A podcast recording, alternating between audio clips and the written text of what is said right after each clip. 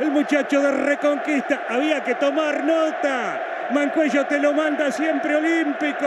Mancuello, olímpico. Mancuello dice, Independiente le gana Tigre. Hola, hola und herzlich willkommen zur 29. Folge Gol Olympico, dem Podcast über Fußball in Südamerika. Mein Name ist Johannes Skieber. Freue mich sehr, sehr, dass ihr hier wieder dabei seid.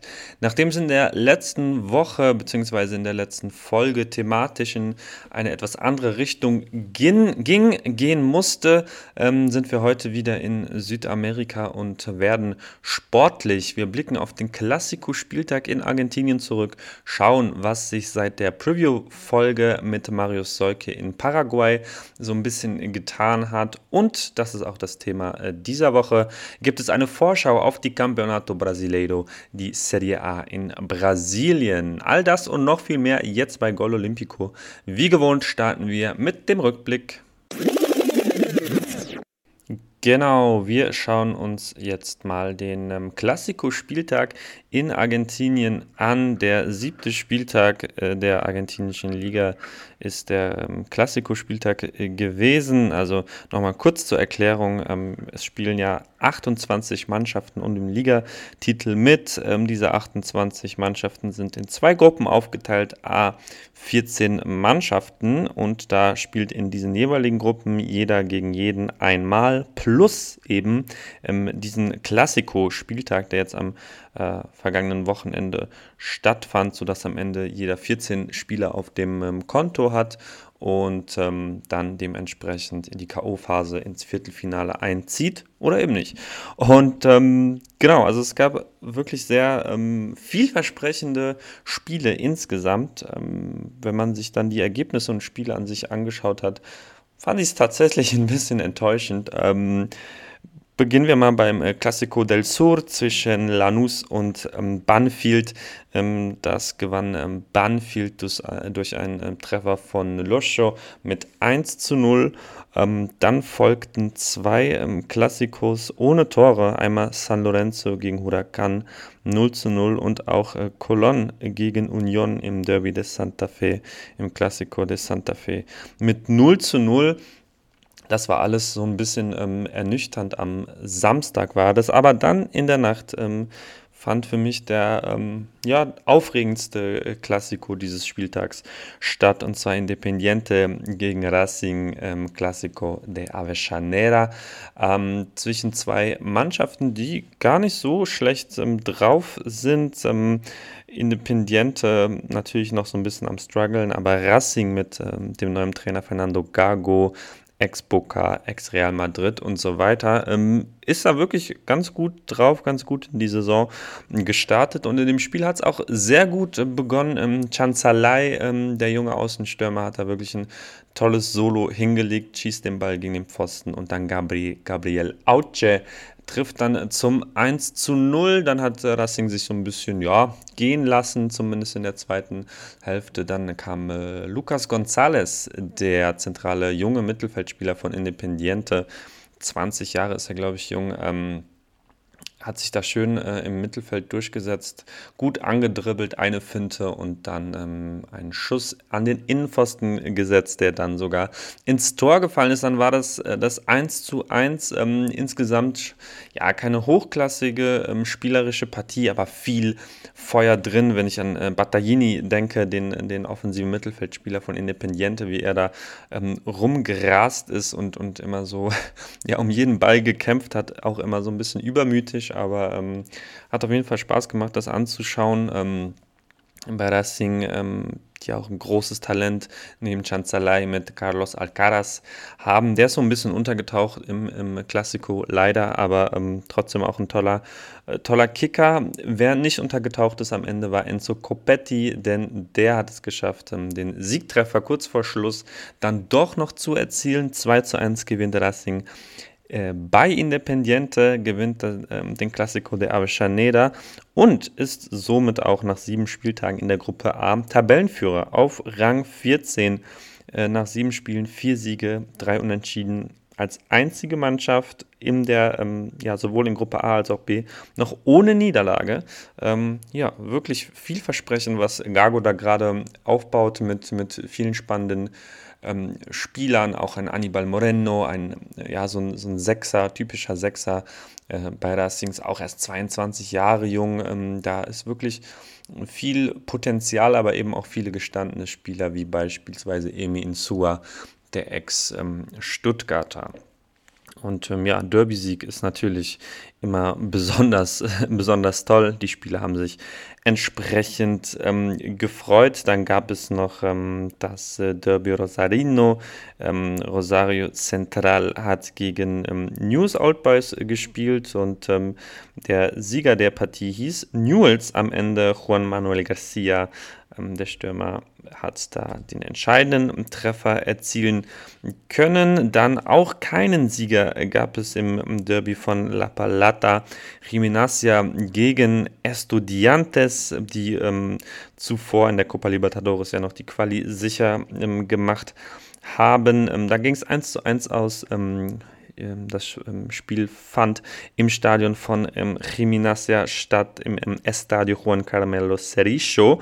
Ähm, Leonardo Godoy hat da ähm, Estudiantes in Führung gebracht und dann in der sechsten Minute der Nachspielzeit hat ähm, Eric Ramirez noch den Ausgleichstreffer ähm, für Gimnasia besorgen können. Also da war dann doch, doch auch einiges los und dann ähm, quasi im, im großen, großen Klassiko, im Superklassiko, River gegen Boca, auf das wir uns alle so wunderbar gefreut haben, denke ich, das war schon recht enttäuschend. In der ersten Halbzeit ähm, war wirklich eigentlich fast nichts los. Ähm, Luis Advincula war der Einzige, der so ein bisschen auf sich aufmerksam gemacht hat mit einem sehr eigenwilligen, mit sehr eigenwilligen Interpretationen von Zweikampfverhalten. Ähm, das war dann so das einzige Unterhaltsame. Ähm, Julian Alvarez hatte eine, eine kleine Chance, sich die ganz gut erarbeitet, aber nichts, nichts Nennenswertes. Und auch so an sich ähm, war der Super Classico, ähm, vor allem in der ersten Halbzeit, aber eigentlich auch in der zweiten, irgendwie nicht so mit dem Feuer gesegnet auf dem Platz, äh, wie man sich das dann doch insgeheim immer ähm, erhofft. Auf den Rängen war auf jeden Fall gut was los, immerhin. Ähm, am Ende hieß der Sieger dann äh, Boca durch, ein, ähm, durch einen Treffer von Sebastian Villa. Da hatten äh, Pires und Armani, ähm, der Verteidiger und der Torwart von Riva, äh, große Abstimmungsprobleme. Ähm, keiner ist so richtig hin, keiner wusste, ähm, ja, was, was der andere macht. Das konnte man sehr gut sehen. Und Sebastian Villa, der Kolumbianer, der Außenstürmer, hat das sehr, sehr gut äh, ja, wahrgenommen, seine, seine Chance. Äh, das, das muss man auf jeden Fall lobend erwähnen, dass er da ähm, ja, dem Ball hinterhergegangen ist und die Chance eben erkannt hat, ähm, dribbelt an Armani vorbei und muss dann nur noch einschieben am Ende ist es auch egal für, für Boca, wie der Sieg zustande kam. Äh, Boca gewinnt den Super Classico mit 1 zu 0.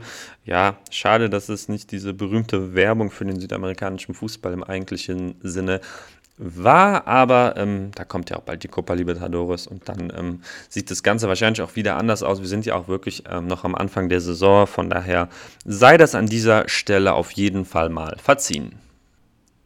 Dann äh, kurz mal der Blick nach Paraguay. Da haben wir ja vor gut einem Monat den äh, Preview, die Vorschau mit Marius Seuke aufgenommen. Da auch gerne nochmal der Hinweis, falls ihr es noch nicht gehört hat, habt. Hört gerne mal rein, um euch da ein bisschen ähm, ja, abzudaten, um auf den neuesten Stand ähm, zu bringen. Es sind jetzt sieben Spieltage ähm, gespielt. Libertad liegt an der Spitze.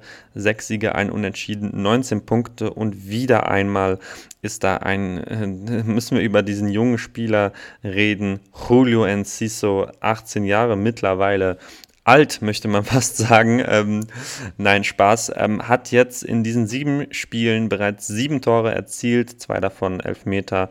Jetzt auch jüngst beim Topspiel, beim 2 zu 0 Sieg gegen, gegen Guarani.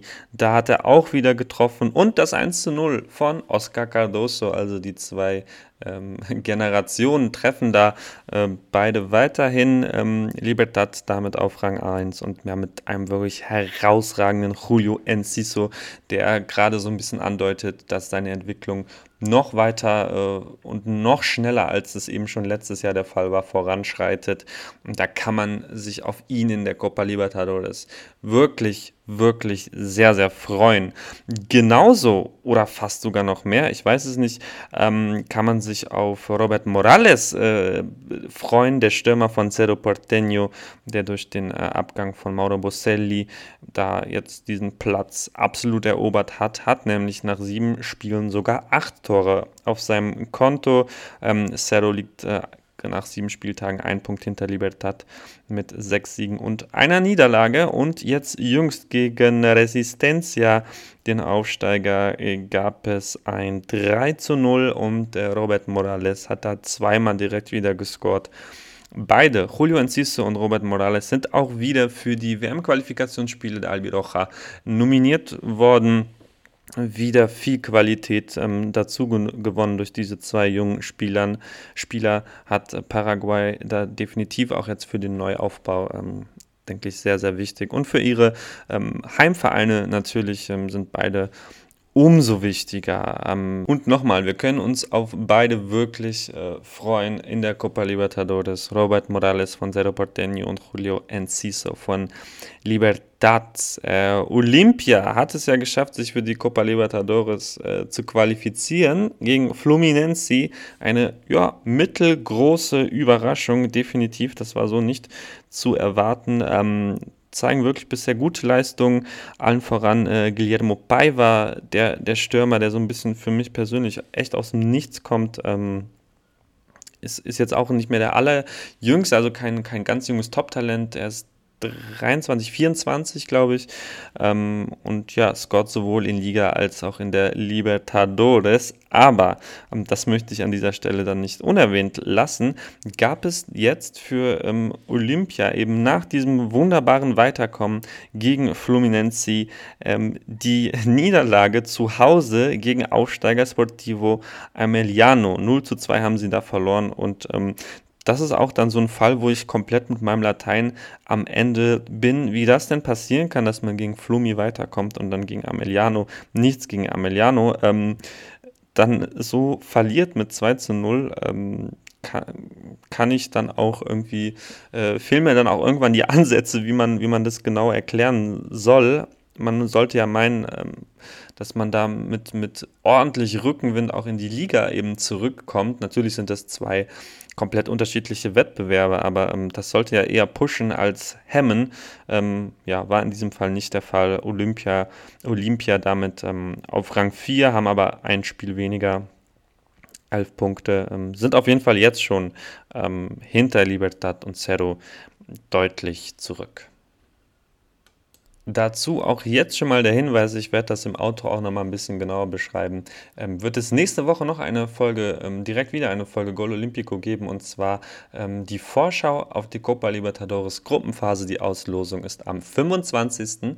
und bis dahin wissen wir dann, wie die Gruppen aussehen. Und da werde ich mit Daniel und Jascha, Daniel Brankam und Jascha Winking, ähm, mal alle Gruppen so ein bisschen äh, sezieren und uns die Spieler und die äh, Vereine anschauen und ja, unsere Prognosen, Einschätzungen und so weiter dazu abgeben. Da freue ich mich jetzt schon mega drauf. Und dann wird es nämlich im April und Mai wirklich sehr, sehr Copa Libertadores lastig dazu. Am Ende der Sendung noch mehr. So, dann, bevor wir ins Thema der Woche einsteigen, auch noch der Hinweis, dass jetzt WM-Quali-Spiele sind. Ich hatte das ähm, in der Februar, ersten Februar-Folge auch schon äh, so ein bisschen bin ich das durchgegangen zur WM-Quali, wie, wann, wo die Chancen stehen. Das heißt, da könnt ihr euch dann nochmal reinhören, falls euch das ähm, interessiert, ihr das vergessen habt oder es einfach mal hören wollt. Ähm, auch dann der Hinweis in eigener Sache. Ich bin am Freitag, den 25. um 12 Uhr bei Sportradio Deutschland äh, zur Gast, um über die Spiele zu reden, die in der Nacht von Donnerstag auf Freitag stattgefunden haben werden. Und dann am Dienstag um 17.30 Uhr nochmal als äh, Vorschau sozusagen auf den ähm, letzten Spieltag der WM-Quali, was da noch für letzte Entscheidungen anstehen. Wenn ihr Bock habt, hört da gerne mal rein. Soweit der Rückblick äh, für heute und sogar ein kleiner Ausblick noch dazu. Äh, jetzt aber ab zum Thema der Woche. Das Thema der Woche, also die Serie A in Brasilien. Eine kleine Vorschau zur Liga, ähm, die dann in der zweiten bzw. am zweiten Wochenende im April beginnt. Zurzeit laufen ja noch die Staatsmeisterschaften, aber ja, es dauert nicht mehr lang und dann geht es endlich wieder los. Ich habe mir die besten Teams etwas ähm, genauer angeschaut und ähm, genau, da gehen wir jetzt auch direkt rein. Ich habe die Vereine dann einer äh, bestimmten Platzierung zugeordnet, die dann natürlich am Ende der Saison ähm, so sicherlich nicht stimmen wird. Ähm, dennoch habe ich mir dieses kleine Spiel mal erlaubt. Und wir beginnen bei Internacional aus Porto Alegre, die ich auf Platz äh, Nummer 9 ähm, tippe.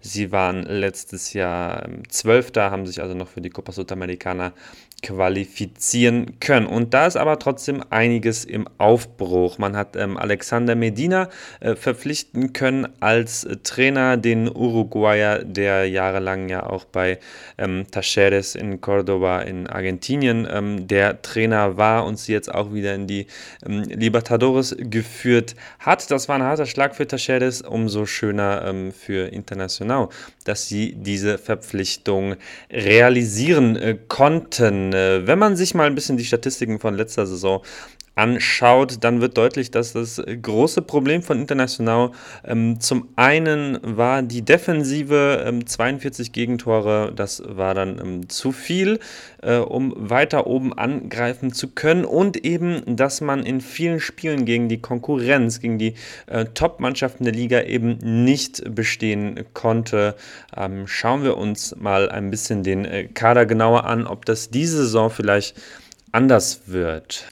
Das System, das äh, Trainer Medina äh, bisher spielen lässt in der Campeonato Gaucho oder auch äh, zuletzt zu sehen in der Copa do Brasil, ist ein 4-2-3-1, also vom System her keine große Änderung zum, äh, zur letzten Saison. Victor Cuesta ist eigentlich der gesetzte Innenverteidiger der Argentinier, ähm, der auch immer vorangeht und der ja eine sehr wichtige Stütze ist. Dazu konnte man auch einen Verteidiger verpflichten, ähm, die vielleicht ja eine der wichtigsten Verpflichtungen für international auf jeden Fall. Äh, Fabrizio Bustos von äh, Independiente aus Avellaneda, der 25-jährige Argentinier, hat bei Transfermarkt auch einen äh, Marktwert von 6 Millionen Euro, ähm, also wirklich einer der, der teuersten Spieler im Kader Instant. Ähm, der äh, ist natürlich ganz klar für die rechte Seite geholt worden. Das ist sicherlich ein großer Qualitätsgewinn für International, hat auch schon seine ersten Spiele da absolvieren dürfen. Das wird ganz zulasten von ähm, dem anderen Argentinier Gabriel Mercado gehen, der ähm, zwar auch mittlerweile 35 Jahre jo, jung, alt, wie auch immer, ähm, ist und ähm, ja im letzten Jahr da die rechte Seite ähm, beackert hat, hat aber bei weitem nicht so einen Drive wie eben ähm, Bustos, der, der wirklich auch viel Qualität in der Offensive hat und eben auch ganz andere Geschwindigkeitsvoraussetzungen als Mercado, der aber eben auch in der Innenverteidigung spielen kann. Also wer weiß, vielleicht sehen wir dann äh, die komplette argentinische Reihe mit äh, Cuesta und Mercado in der Innenverteidigung und Bustos als Rechtsverteidiger links. Ähm, da wird weiterhin wohl äh, Moises spielen, der Linksverteidiger, 27 Jahre alt, hat sehr, sehr viele Spiele äh, im letzten Jahr, eigentlich auch in den letzten Jahren ähm, gemacht und ja, eben für Inter im letzten Jahr da war er wirklich eine, eine Bank und ich denke, dass ähm, das wird so die, die äh, Verteidigung sein. Also mit Bustos wirklich eine, eine, eine gute Verstärkung.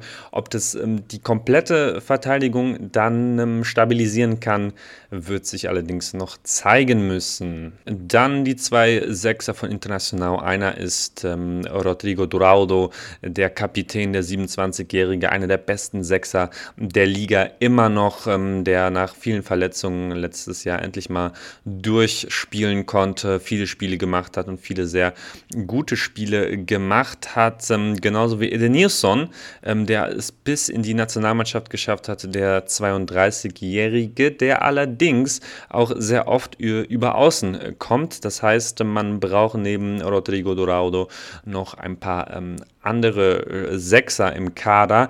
Ähm, Rodrigo Lindoso hat die Mannschaft wiederum verlassen. Das war äh, ja eben der, der dritte, vierte Mann für die Sechser-Position. Dafür hat man ähm, zwei neue Spieler geholt. Ähm, einen vom Sao Paulo, ähm, Leihspieler Liseiro, der in Sao Paulo wirklich letzte Saison eine absolute Enttäuschung war, so ein bisschen sinnbildlich für die schlechte Saison in Sao Paulo. Versucht jetzt einen neuen Anlauf bei Internacional. Ähm, ist wie gesagt nur ausgeliehen und ähm, muss da wirklich schauen dieses Jahr, dass er das Talent, was er zweifelsfrei hat, ähm, auch mal in seiner, in seiner Weiterentwicklung mit einfließen lässt. Also dass er ähm, wirklich spürbar es jetzt nochmal versucht. Also letztes Jahr war das viel zu lethargisch, viel zu arrogant, viel zu langsam im Spiel. Ähm, hat mir wirklich gar nicht äh, gefallen, seine Saison. Und ähm, ja, von daher ist international sicherlich ähm, ja, ein richtiger Schritt, kann ein richtiger Schritt sein, meine ich natürlich. Ähm, außerdem kann noch Gabriel von den äh, Corinthians, ähm, der auch viele Spiele äh, gemacht hat in der letzten Saison, ähm, gerade im zweiten Teil der Saison waren die Corinthians ja wirklich ähm, absolut ähm, ja, eine der Top-Top-Mannschaften mit einer besseren Hinrunde, wäre da sogar einiges mehr gegangen und Gabriel hat da viele, viele Spiele absolviert und ähm, auch überzeugen können. Von daher, das ist auch eine ganz, ganz interessante Neuverpflichtung. Ähm, ja, dann die drei oder äh, die zwei Flügelspielerpositionen ähm, habe ich eben schon mal erwähnt. Edenilson kommt da sicherlich in Frage, wobei er hin und wieder auch ähm, auf die sechs zurückrücken wird, beziehungsweise ist dann immer zu beobachten, dass eben Rodrigo Dorado so den defensi defensi defensiveren Teil, defensiveren Part ähm, der beiden Sechser übernimmt und Edenilson dann trotzdem auch auf der Sechs ähm, fast schon eine Achterrolle spielt. Ähm, dann ja, für die Außen hat man äh, mit Mauricio ein äh, Top-Talent, ähm, der ja letztes Jahr auch immer mehr Einsatzzeiten bekommen hat und das natürlich jetzt auch ähm, bestätigen will, da seinen, seinen guten Anschluss, den er da gefunden hat. Ähm, Caio Vidal und Carlos Palacios, die sind beide 21. Äh, Palacios ist Chilene. Caio Vidal ähm, Brasilianer. Die hatte ich letztes Jahr auch schon im ähm, im, ähm, wie heißt es, in der Vorschau ähm, zur brasilianischen Liga auch erwähnt. Ähm, Gerade die beiden haben aber nicht so komplett überzeugen können, wie man es sich hätte wünschen können. Da war Mauricio ihnen doch noch ein paar Schritte voraus, wenn man sich zumindest die Leistungen ansieht. Caio Vidal hat auch ein paar Partien machen können und Carlos Palacios wirkt leider ein bisschen verloren. Der Chilene kam mit hohen Erwartungen aus ähm, Union Española, aber das, was man äh, sich von ihm versprochen hat, ja, hat man, hat er noch nicht so ganz, äh, ganz zeigen können, äh, wurde aber auf jeden Fall fest verpflichtet jetzt. Er war erst ausgeliehen und jetzt die feste Verpflichtung. Ähm, dass man mit den Außen nicht zufrieden war, zeigen auch zwei Neuverpflichtungen, nämlich einmal David von Fortaleza, ähm, der für fast zwei Millionen Euro kam nach äh, Porto Alegre. Also da ähm, von dem Linksaußen erhofft man sich natürlich einiges an an äh, Offensivdrang mit 26 auch schon ja wesentlich erfahrener als die Jungspunde, denen man anscheinend nicht mehr ganz so vertraut. Ähm, dann kam außerdem noch Wanderson von ähm, Krasnodar. Ja, da äh, wissen wir die Situation. Ähm, der ukrainischen und russischen Vereine ist ja so, dass die Spieler die Vereine äh, problemlos verlassen können. Das war, äh, war, jetzt auch bei Wanderson ähm, der Fall, ist ähm, jetzt erstmal ausgeliehen bis zum Ende des Jahres, also wird die ganze Saison ähm, bei Inter spielen, ist mit einem Marktwert von 8 Millionen Euro direkt mal der teuerste Spieler im ganzen Kader. Also David und Wanderson, ähm, zwei ja, Top-Außenspieler, die man da hat holen können. Dazu hat man ja auch noch Kapitän Tyson, darf man auch nicht vergessen, ähm, der aber eben auch wie, auch wie David ähm, in der Zentrale äh, auf der 10 spielen kann. Und ähm, da gibt es auf jeden Fall viele, viele Möglichkeiten.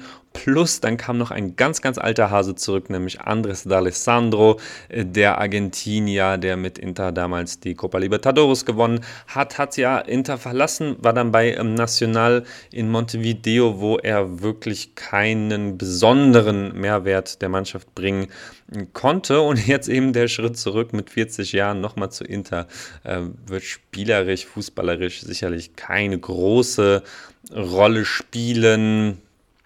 Aber ähm, ich denke, fürs Mannschaftsgefüge mit seiner Erfahrung und er kennt eben auch den Verein natürlich super gut, ähm, ja, kann das, ist es auch eine Verpflichtung, die man erwähnen sollte. Aber wie gesagt, ähm, fußballerisch sollte man sich da nicht ganz so viel erwarten. Dann gibt es auch noch eine Position, die sehr problematisch wurde im äh, vergangenen Transferfenster für International, nämlich ähm, ja, der zentrale Stürmer, der Mittelstürmer. Juli Alberto, der letzte Saison zwölf Tore geschossen hat, hat ähm, Inter für 25 Millionen Euro Richtung St. Petersburg verlassen. Da gibt es auch jetzt ähm, Gerüchte, dass er St. Petersburg ähm, ja, leihweise vielleicht wieder nach Brasilien verlassen wird. Da ähm, steht aber noch nichts fest. Ähm, Im vergangenen Sommer ist ja auch Thiago Gallardo zu Celta Vigo gewechselt. Das heißt, da entstand so ein kleines Vakuum in der Sturmzentrale. Man hat ähm, Wesley von ähm, Aston Villa, beziehungsweise äh, er war von Villa an Brügge ausgeliehen. Die Leihe wurde abgebrochen und jetzt wurde er von Villa bis zum Jahresende ähm, ausgeliehen natürlich ein super, ähm, super Stürmer und das ist äh, genau die Nummer 9, die sie da als Ersatz brauchen. Das ist der ähm, Zielspieler für International, für die Mannschaft von Alexander Medina. Und das tut dem äh, Verein sicherlich gut, mit Juli Alberto, mit Wesley zu ersetzen. Aber dahinter wird es sehr, sehr dünn. Also es gibt im Kader kaum jemanden, der dann noch ähm, äh, ja, im Sturm vorne drin spielen kann. Man hat jetzt äh, vor ein paar Tagen Alexandre Alemao von äh, Hawaii äh, verpflichten können. 23-jähriger Stürmer ähm, ist ja als, als Joker Joker vielleicht ganz gut, aber für die erste Elf ähm, eigentlich kein, kein Ersatz, keiner, ähm, den man da wirklich ähm, auch nur im Ansatz irgendwie gleichwertig zu Wesley sehen könnte, aber für die Breite natürlich ganz gut. Ähm, zwei etatmäßige Mittelstürmer ist allerdings ähm, zu wenig. Ähm, mal schauen, ob da noch was passieren, passieren wird. Ansonsten ist auch immer die Möglichkeit, ähm, mit der falschen Neun eben, die, die Tyson ähm, spielen kann, die David spielen kann. Ähm, Gibt es natürlich Optionen, aber ähm, ja, für das, was Medina spielen will, und das ist das 4-2-3-1, äh, behaupte ich, ähm, brauchst natürlich eine klare 9. Die hast du mit Wesley, aber dahinter eben ein bisschen zu, äh, zu dünn und ähm, ja, also die, die große Schwachstelle war ja äh, eben die Defensive, nicht unbedingt die Offensive. Das haben sie da gut, äh, sich gut ähm, ja, verstärken können. Also da wird es weiterhin gut laufen, denke ich. Aber gerade ähm, das Problem, was ich zu Beginn angesprochen hatte, ähm, im Gegensatz zu den ähm, anderen Top-Vereinen der Liga sehe ich international noch nicht so gefestigt, als dass man ähm, da Ansprüche als äh, die höher eben als Platz 9 sind äh, machen könnte. Die haben sie natürlich, sie wollen die Copa Libertadores, das ist ganz klar. Ähm, ich glaube, es wird dieses Jahr tatsächlich nur für die Sudamericana reichen. Ähm, ja, schauen wir mal. Also neue, neues, neuer Trainer, ja, bewährtes System, viele neue Spieler und ähm, die Schwachstellen noch nicht so ganz ausgemerzt. Natürlich, wie gesagt, mit Fabrizio Bustos, dem Rechtsverteidiger, auch eine tolle ähm, Verpflichtung getätigt. Aber beispielsweise Anfang März gab es dann ähm, schon ja, die erste Schockniederlage gegen den unterklassigen ähm, Gegner Globo FC äh, in der Copa do Brasil. In der ersten Runde sind sie mit 2 zu 0 ausgeschieden, ja. Aber natürlich die Vorsaison bleibt dennoch die Vorsaison, auch wenn die Staatsmeisterschaft sehr prestigeträchtig ist, ist es eine Vorsaison. Also man, man äh, muss das ein bisschen unterscheiden. Also es ist natürlich sehr wichtig ähm, für die Vereine, aber nichtsdestotrotz wird da immer noch viel probiert und ähm, logischerweise, weil natürlich viele men neue Menschen, äh, Spieler, Trainer und so weiter in den Vereinen sind, wird da auch noch viel probiert und dann kann das eine oder andere auch noch nach hinten losgehen. International Platz 9. Auf Platz 8 äh, tippe ich die ja, Überraschungsmannschaft der letzten Saison Fortaleza. Ähm, die waren in der vergangenen Saison tatsächlich Vierter geworden. Das war ähm, so definitiv nicht hervorzusehen. Ähm, spielen ja auch in der Copa Libertadores dieses Jahr. Ähm, und ähm, ich glaube nicht, dass sie in dem Maße ihre Saison ähm, bestätigen können. Was sehr, sehr gut ist, dass sie ähm, Juan Pablo Voivoda halten konnten, den Trainer, der auch äh, viele andere Angebote von brasilianischen Vereinen vor allem hatte. Er ist äh, meiner Meinung nach der, der Hauptgrund für diesen tollen Erfolg von, äh, von Fortaleza aus der letzten Saison. Man erkennt seine Handschrift im Spiel ganz klar. Das, das System, das äh, 3-5-2, was sie spielen, ähm, haben, hat er ihnen ganz klar ähm, ja, eingetrichtert, äh, den Spielern. Und ähm, das, das ist auf jeden Fall ganz wichtig, dass der, dass der Trainer da an Bord äh, bleibt. Ähm, ich habe es eben schon angesprochen, David ähm, hat ähm, Fortaleza verlassen Richtung Porto Alegre. Dazu hatte man einige Leihspieler, die den Verein wieder verlassen haben und ähm, Anderson ähm, von ähm, Corinthians war er ausgeliehen. Der konnte nicht wieder verpflichtet werden, ist jetzt bei Salernitana in der Serie A, allerdings in der Serie A Italiens. Ähm, und das sind schon zwei ja, heftige bis mittelheftige ähm, Abgänge, die da kompensiert werden müssen. Also es ist zum einen das Problem, dass, dass wirklich viele Spieler auch überperformt haben und es fraglich ist, ob sie das wieder bestätigen können und eben ähm, die paar Abgängen, die sie da zu verkraften haben. Allerdings haben sie auch ähm, ja, zwei, drei bemerkenswerte Verpflichtungen äh, tätigen können. Ähm, einmal für ähm, die rechte Seite Antoni Landassuri von äh, Independiente del Valle, der tollen Ausbildungsstätte aus Ecuador.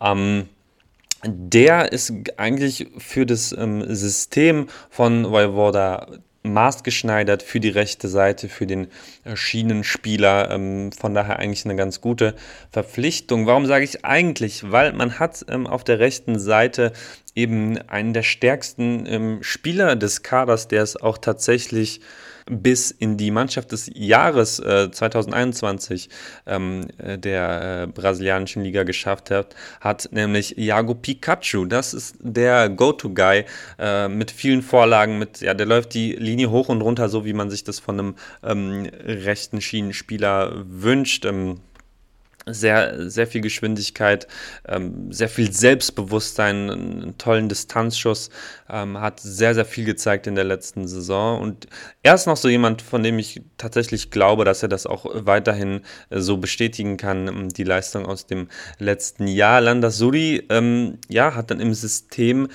nicht mehr ganz so viele ähm, Plätze, wo er sich wiederfinden kann.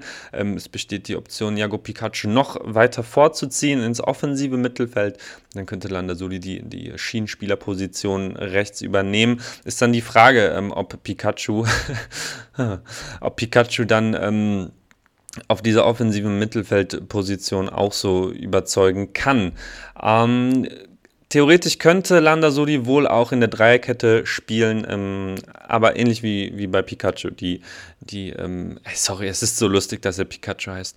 Ähm, die Schienenspielerposition rechts ähm, ist, ist genau das, äh, wofür er ähm, eigentlich gemacht hat, äh, eigentlich gemacht ist im äh, System von, von äh, Voivoda. Kleiner Sprung ähm, nach vorne. Äh, Romarinho konnte man in, immerhin halten. Ähm, der ja, spielt links außen, äh, beziehungsweise dann im System in einer der offensiven Mittelfeldpositionen. Ähm, und ein, zwei bemerkenswerte ähm, Transfers wurden da getätigt, nämlich einmal Renato Kaiser von Copa Sudamericana Gewinner ähm, Paranaense, die ähm, ja, ihn ab gegeben haben für eine Million Euro. Ist aber jetzt auch nicht derjenige, der äh, in jedem Spiel irgendwie den Unterschied ähm, machen kann, ist aber äh, auf jeden Fall für den Kader ähm, ein Qualitätsgewinn, keine Frage. Aber ähm, ob das dann ja für, für das reicht, ähm, was man letzte Saison gezeigt hat, ist eher fraglich. Immerhin konnte man auch im Silvio Romero von Independiente aus Avellaneda verpflichten, den Argentinier, ähm, der äh, ja die klassische Neun ähm, auf jeden Fall ist. Renato Kaiser dann eben der ähm, der ja eben so die Drecksarbeit äh, eher im Sturm ähm, machen wird und Silvio Romero, der dann in der Box ähm, auf die Bälle wartet und das, ja klar, es kann auch erfolgreich sein. Ähm, ich, ich glaube nicht, dass es ähm, eine, eine, schlechte Saison wird für Fortaleza. Ähm, den, den, achten Platz, auf den ich sie hier setze, wäre ja auch immer noch ein, ein guter ja, eine gute Saison und auch ein Erfolg irgendwo, äh, eben wenn man sich die ähm, Qualität der anderen Kader ansieht und auch die Finanzkraft der anderen Kader, dann wäre auf jeden Fall ein ähm, Platz 8 für Fortaleza ein Erfolg. Ob Platz 7 für Fluminense ein Erfolg wäre oder sein würde, ähm, das ist eher zweifelhaft. Ähm, Trainer Abel Braga hat äh, übernommen im Ende Dezember, Mitte Dezember das Traineramt ähm, beim äh, großen Verein sagen wir mal, einen der großen Vereine von äh, aus Rio de Janeiro. Und ja, es stehen tatsächlich viele, viele Fragezeichen in diesem Kader, in diesem, äh, ja, was man von dieser Mannschaft erwarten kann. Ich tue mich da mittlerweile sehr, sehr schwer. In der Staatsmeisterschaft haben sie wirklich herausragend gespielt, unter anderem auch gegen Flamengo gewonnen und die Takagua Nabada äh, gewonnen. Also die, das Ligensystem zur Staatsmeisterschaft haben sie schon mal ähm, in der Tasche gehabt. Aber dann eben das Aus in der Copa Libertadores gegen Olympia in der dritten Quali-Runde. Das war schon eine riesen, riesen Überraschung. Also was was kann man erwarten? Abel Braga lässt äh, oft im 3-4-2-1 äh, spielen, aber auch schon gesehen im, ähm, von letzter Saison im 4-3. 3. Wenn wir uns die ähm, Abwehr anschauen, haben wir natürlich mit Nino, dem 24-jährigen Innenverteidiger, ähm, ja, einen der großen ähm, Talente, die dem Status des Talentes eben langsam nicht mehr gerecht werden, aber auch so weit in ihrer Entwicklung sind, dass man ihn, ähm, das ist die einschlägige Meinung, ähm, dass man Nino wirklich auch Europa zutrauen kann. Äh, großer, zweikampfstarker ähm, Innenverteidiger, ähm, sehr, sehr präsent, sehr robust, sehr gut im Aufbauspiel, ähm, auch schnell genug für einen Innenverteidiger.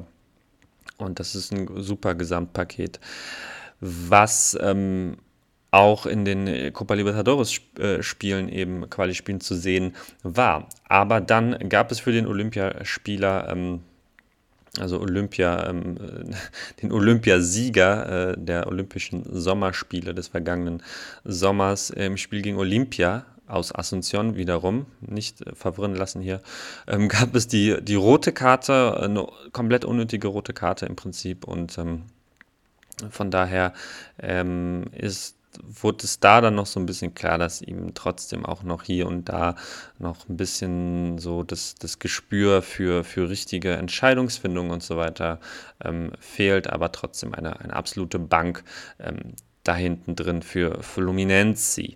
Dann hat man zwei Spieler verpflichtet für die linke Seite, linke Abwehrseite, beziehungsweise äh, wenn es dann eben, eben ins äh, 3-4-2-1 geht von Abel Braga eben als linker Schienenspieler. Da hat man ähm, Cristiano geholt von Sheriff Tiraspol, der in der Champions League da auch auf sich aufmerksam gemacht hat mit einigen, einigen tollen ähm, Torvorlagen, war da zwischenzeitlich auf jeden Fall der ähm, Top-Vorlagengeber ähm, der gesamten Champions League. Ich glaube, nach drei Spielen oder so. Ähm, ja, hat sich da also so ein bisschen ins Rampenlicht spielen können. Nun also der Schritt im Prinzip zurück nach Brasilien zu Fluminense ist auf jeden Fall ein toller Gewinn für die Mannschaft. Dazu hat man noch einen weiteren Spieler für die linke Seite geholt, Mario Pineda, der Ecuadorianer 29 von äh, Barcelona, also Guayaquil, wurde ausgeliehen bis zum Ende des Jahres, ähm, hat den wunderbaren äh, Spitznamen Pitbull ähm, in Anspielung auf seine tolle Körperstatur ist so ein bisschen, ja, Sherdan, Sherdan äh, Shakiri-Style, ähm, etwas kleiner, aber umso breiter eben. und auch, ja, ein to toller, toller Spieler einfach, ähm, der, der aufregend ist, also der natürlich auch ähm, da seine, seine Defizite hat, aber ähm, ja, so ein, so ein Spieler, ähm, den man, den man äh, gerne ja, von dem man sich entertained fühlt, sag ich es mal so. Ähm, genauso ist das ja auch bei Neuzugang Felipe Melo der Fall, der ja mit 38 den Schritt von ähm, Copa Libertadores äh, Gewinner Palmeiras zu Fluminense ging, ähm, ist natürlich auch immer noch ähm, hat immer noch die Klasse da mitzuhalten auf diesem guten Niveau als, als äh, Zweikämpfer, aber trotzdem ist es nach wie vor, oder ich habe irgendwie so ein bisschen das Gefühl, dass es immer schlimmer wird, dass ihm die Sicherungen nach wie vor immer noch so durchbrennen. Ähm, ist da auch immer sehr gestenreich äh, unterwegs nach, äh, weiß ich nicht, gewonnenen Zweikämpfen oder Torerfolgen. Ähm, sehr provokant auch unterwegs. Ähm, ja, sieht man aber trotzdem ja irgendwie gerne. Macht das Spiel natürlich so ein bisschen feuriger und ähm, die ganze, hebt die ganze Stimmung in, in die eine oder andere ähm, Richtung. Aber ähm, eigentlich sehe ich da auch ähm, ein paar Spieler, die da ähm, eben den, den Platz im zentral-defensiven Mittelfeld oder zentralen Mittelfeld, je nach Formation eben, ähm, die da Felipe Melo auf jeden Fall voraus sind. Das ist vor allem äh, Martinelli, 20 Jahre, der zentrale Mittelfeldspieler, der ähm, gegen die Millonarios so, eine, so einen unglaublich tollen Pass ähm, ähm über, ja, durch die ganze Millonarios-Abwehr gespielt hat, sein ähm, Kollegen Luis Enrique da klasse freigespielt hat und ja auch schon letzte Saison viele Spiele gemacht hat. Ähm, und, und seine enorme Qualität da jetzt schon ins Spiel, äh, schon letztes Jahr ins Spiel einbringen konnte, da immer zusammen mit Jago Filippi äh, war. Das ist so eigentlich der, der Leader-Typ von, von Fluminense, also auch äh, im zentralen Mittelfeld. Ähm, wird jetzt spannend zu sein, wie, wie das aussieht in der, in der Team-Dynamik mit Felipe Melo zusammen, Jago Filippi.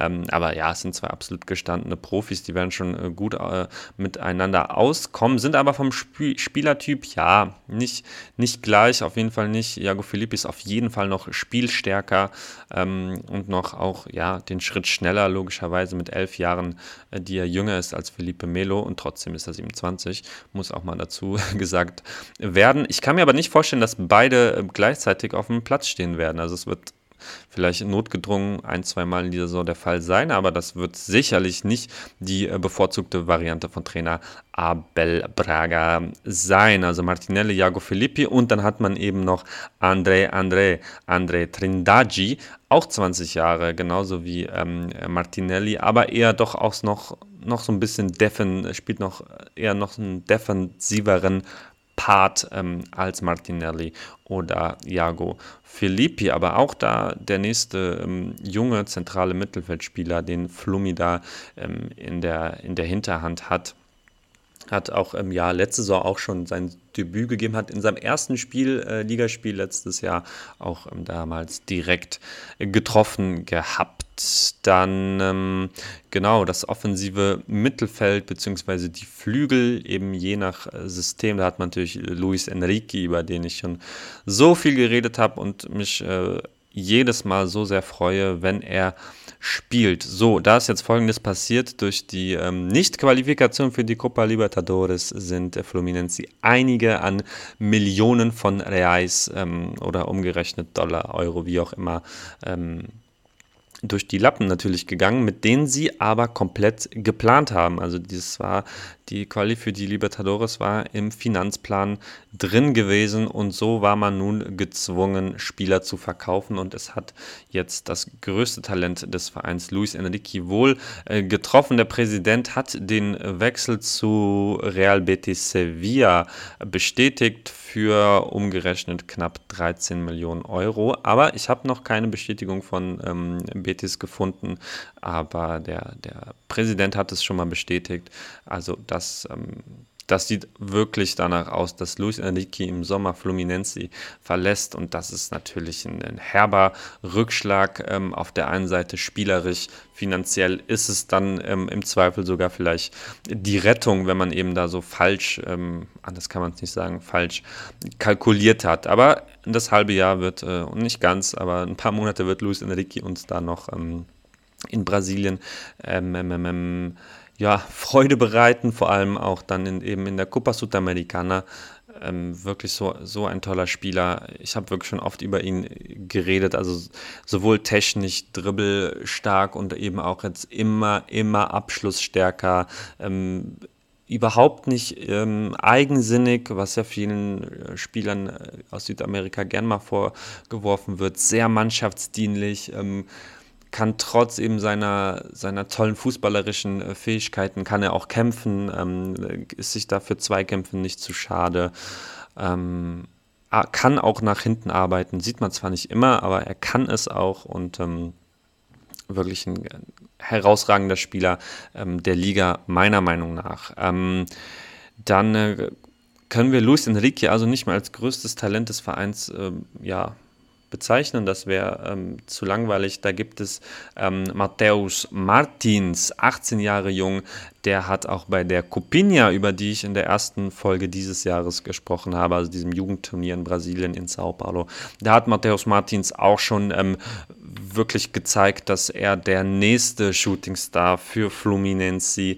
ja, sein kann, es sein wird, denn ähm, was was er mitbringt an Anlagen, ist schon, ist schon wirklich auch bemerkenswert. Hat auch ähm, jetzt ein paar Spiele, zwar nur einweg, äh, wurde zwar nur eingewechselt, aber hat auch ein paar Spieler in der Spiele in der Staatsmeisterschaft ähm, in der Taka Guanabara, Guanabara äh, machen dürfen. Ist da also schon ähm, integriert auf jeden Fall in die erste Mannschaft. Ist übrigens Matthäus Martins, 18 Jahre, Außenstürmer. Ähm, ist bei der Spieler, bei der deutschen Spielerberateragentur Rogon ähm, unter Vertrag. Das ist ja auch ähm, gar nicht mal so uninteressant. Vielleicht dann doch einer mal für Deutschland. Das wäre doch mal geil. Auf jeden Fall jetzt in diesem Jahr wird das äh, auf jeden Fall noch nichts mit einem Wechsel, muss sich ja jetzt erstmal in der Mannschaft zurechtfinden, wäre aber eben einer, der den Platz von Luis Enrique äh, dann ab äh, europäischem Sommer, wenn, wenn Enrique dann den Verein verlassen hat, diese Rolle definitiv ähm, einnehmen könnte. Dann noch kurz der Blick auf, den, auf die Sturmzentrale. Da hat man äh, William verpflichtet von äh, Palmeiras 35. Ähm, ja, auf jeden Fall nur einer für die Bank, meiner Meinung nach. Ähm, für die erste Elf, da hat man drei Spieler, die da besser sind für die Sturmzentrale. Auch Fred gehört dazu noch, ähm, der Kapitän, auch jetzt 3, 38 mittlerweile. Ähm, aber war jetzt zuletzt in der Libertadores auch nicht ähm, war er nur auf der Bank, beziehungsweise im Rückspiel gegen Olympia war er sogar nicht im Kader wahrscheinlich dann äh, verletzt. Das, das, weiß ich jetzt nicht. Ähm, aber Herman Cano, der Argentinier, der kam aus der zweiten Liga jetzt von Vasco da Gama hoch zu Fluminense und trifft und trifft und trifft. Ähm, er beweist hier wirklich gute Torquoten im ähm, ersten Teil der Saison, in der Saisonvorbereitung sozusagen. Ähm, aber eben auch den, den Pflichtspielen in Libertadores und der Staatsmeisterschaft. Sieht alles danach aus, dass er der Stürmer Nummer 1 wird in dieser Saison, was auch ein bisschen schade ist, denn wir erinnern uns, wir haben immer noch John Kennedy da, der mittlerweile 19-jährige Stürmer wird im Mai 20 der letztes Jahr schon einige Spiele machen durfte, unter anderem eben den Doppelpack im großen Fla-Flu-Derby gegen Flamengo. Und auch bei der Copinha durfte er wieder ran, also hat jetzt kaum Pause, hat schon sehr viele Spiele gemacht, aber jetzt ähm, zuletzt eben hat man da Hermann Kano vertraut und äh, mal sehen, wann John Kennedy da endlich auf so einer bisschen größeren Bühne endlich wieder seine Einsatzzeiten bekommt, sei es in der Südamerikaner oder eben der Liga. Er braucht die Einsätze, er muss sie bekommen und ähm, genau, auch immer noch mit, mit äh, wie gesagt, 19 Jahren da ein Top, ähm, Top-Talent. Aber diese Unbeständigkeit eben, die man jetzt auch schon in der Saison ähm, gesehen hat, vor allem eben in der Libertadores, ist so ein bisschen, ja, äh, lässt mich so ein bisschen zweifeln. Ähm, dazu, genau, habe ich fast vergessen, John Arias, der, der Kolumbianer der letzten ähm, europäischen Sommer zu Fluminense äh, kam, hat jetzt eine richtig, richtig starke ähm, Saisonvorbereitung äh, gespielt, jetzt am Wochenende auch wieder getroffen. Und das sieht auch alles echt spielstark aus, aber man darf sich da nicht ähm, gerade in der Staatsmeisterschaft zu sehr verleiten lassen, das hoch zu hypen. Ich muss mich da wirklich zurückhalten, weil es mir eigentlich echt sehr, sehr gut gefällt, aber die Gegner sind eben nun mal unterklassig. Und ähm, auch wenn John Arias da jetzt zurzeit richtig auftrumpft, ist es dann nochmal eine, eine ganz andere Geschichte, wenn, wenn man dann eben in der Liga gegen äh, die Corinthians spielt, gegen Fortaleza spielt und so weiter. Ähm, das sind andere Kaliber, als ähm, gegen die man jetzt antreten muss. Es ist trotzdem vielversprechend, was da auf dem Platz äh, geschieht. Ich glaube aber nicht, ähm, dass man da ernsthaft äh, Richtung Meisterschaft was machen kann. Das wäre eine Überraschung, die ja nicht unmöglich scheint, aber ähm, für dieses Jahr dann doch eher nicht. Fluminense auf Platz 7. Ich hoffe aus vielerlei Gründen, dass mir das nicht äh, um die Ohren fliegt, aber auf Platz 6 tippe ich meinen FC Santos, den großen FC äh, Santos. Das ist natürlich auch äh, mein Herz Tipp dann natürlich auch FC Santos so weit hoch. Ich hoffe, dass es nicht nach hinten losgeht. Die äh, Vorbereitungssaison, die Staatsmeisterschaft war jetzt eher so ein bisschen durchwachsen, aber der Kader ist ein absoluter Traum, ähm, meiner Meinung nach. Dazu hat man jetzt äh, Fabian Bustos Anfang März verpflichtet, den Argentinier, der letzte Saison äh, Barcelona aus Guayaquil ins Halbfinale der Copa Libertadores ähm, gehievt hat. Also eine richtig starke Trainerverpflichtung, äh, meiner Meinung nach.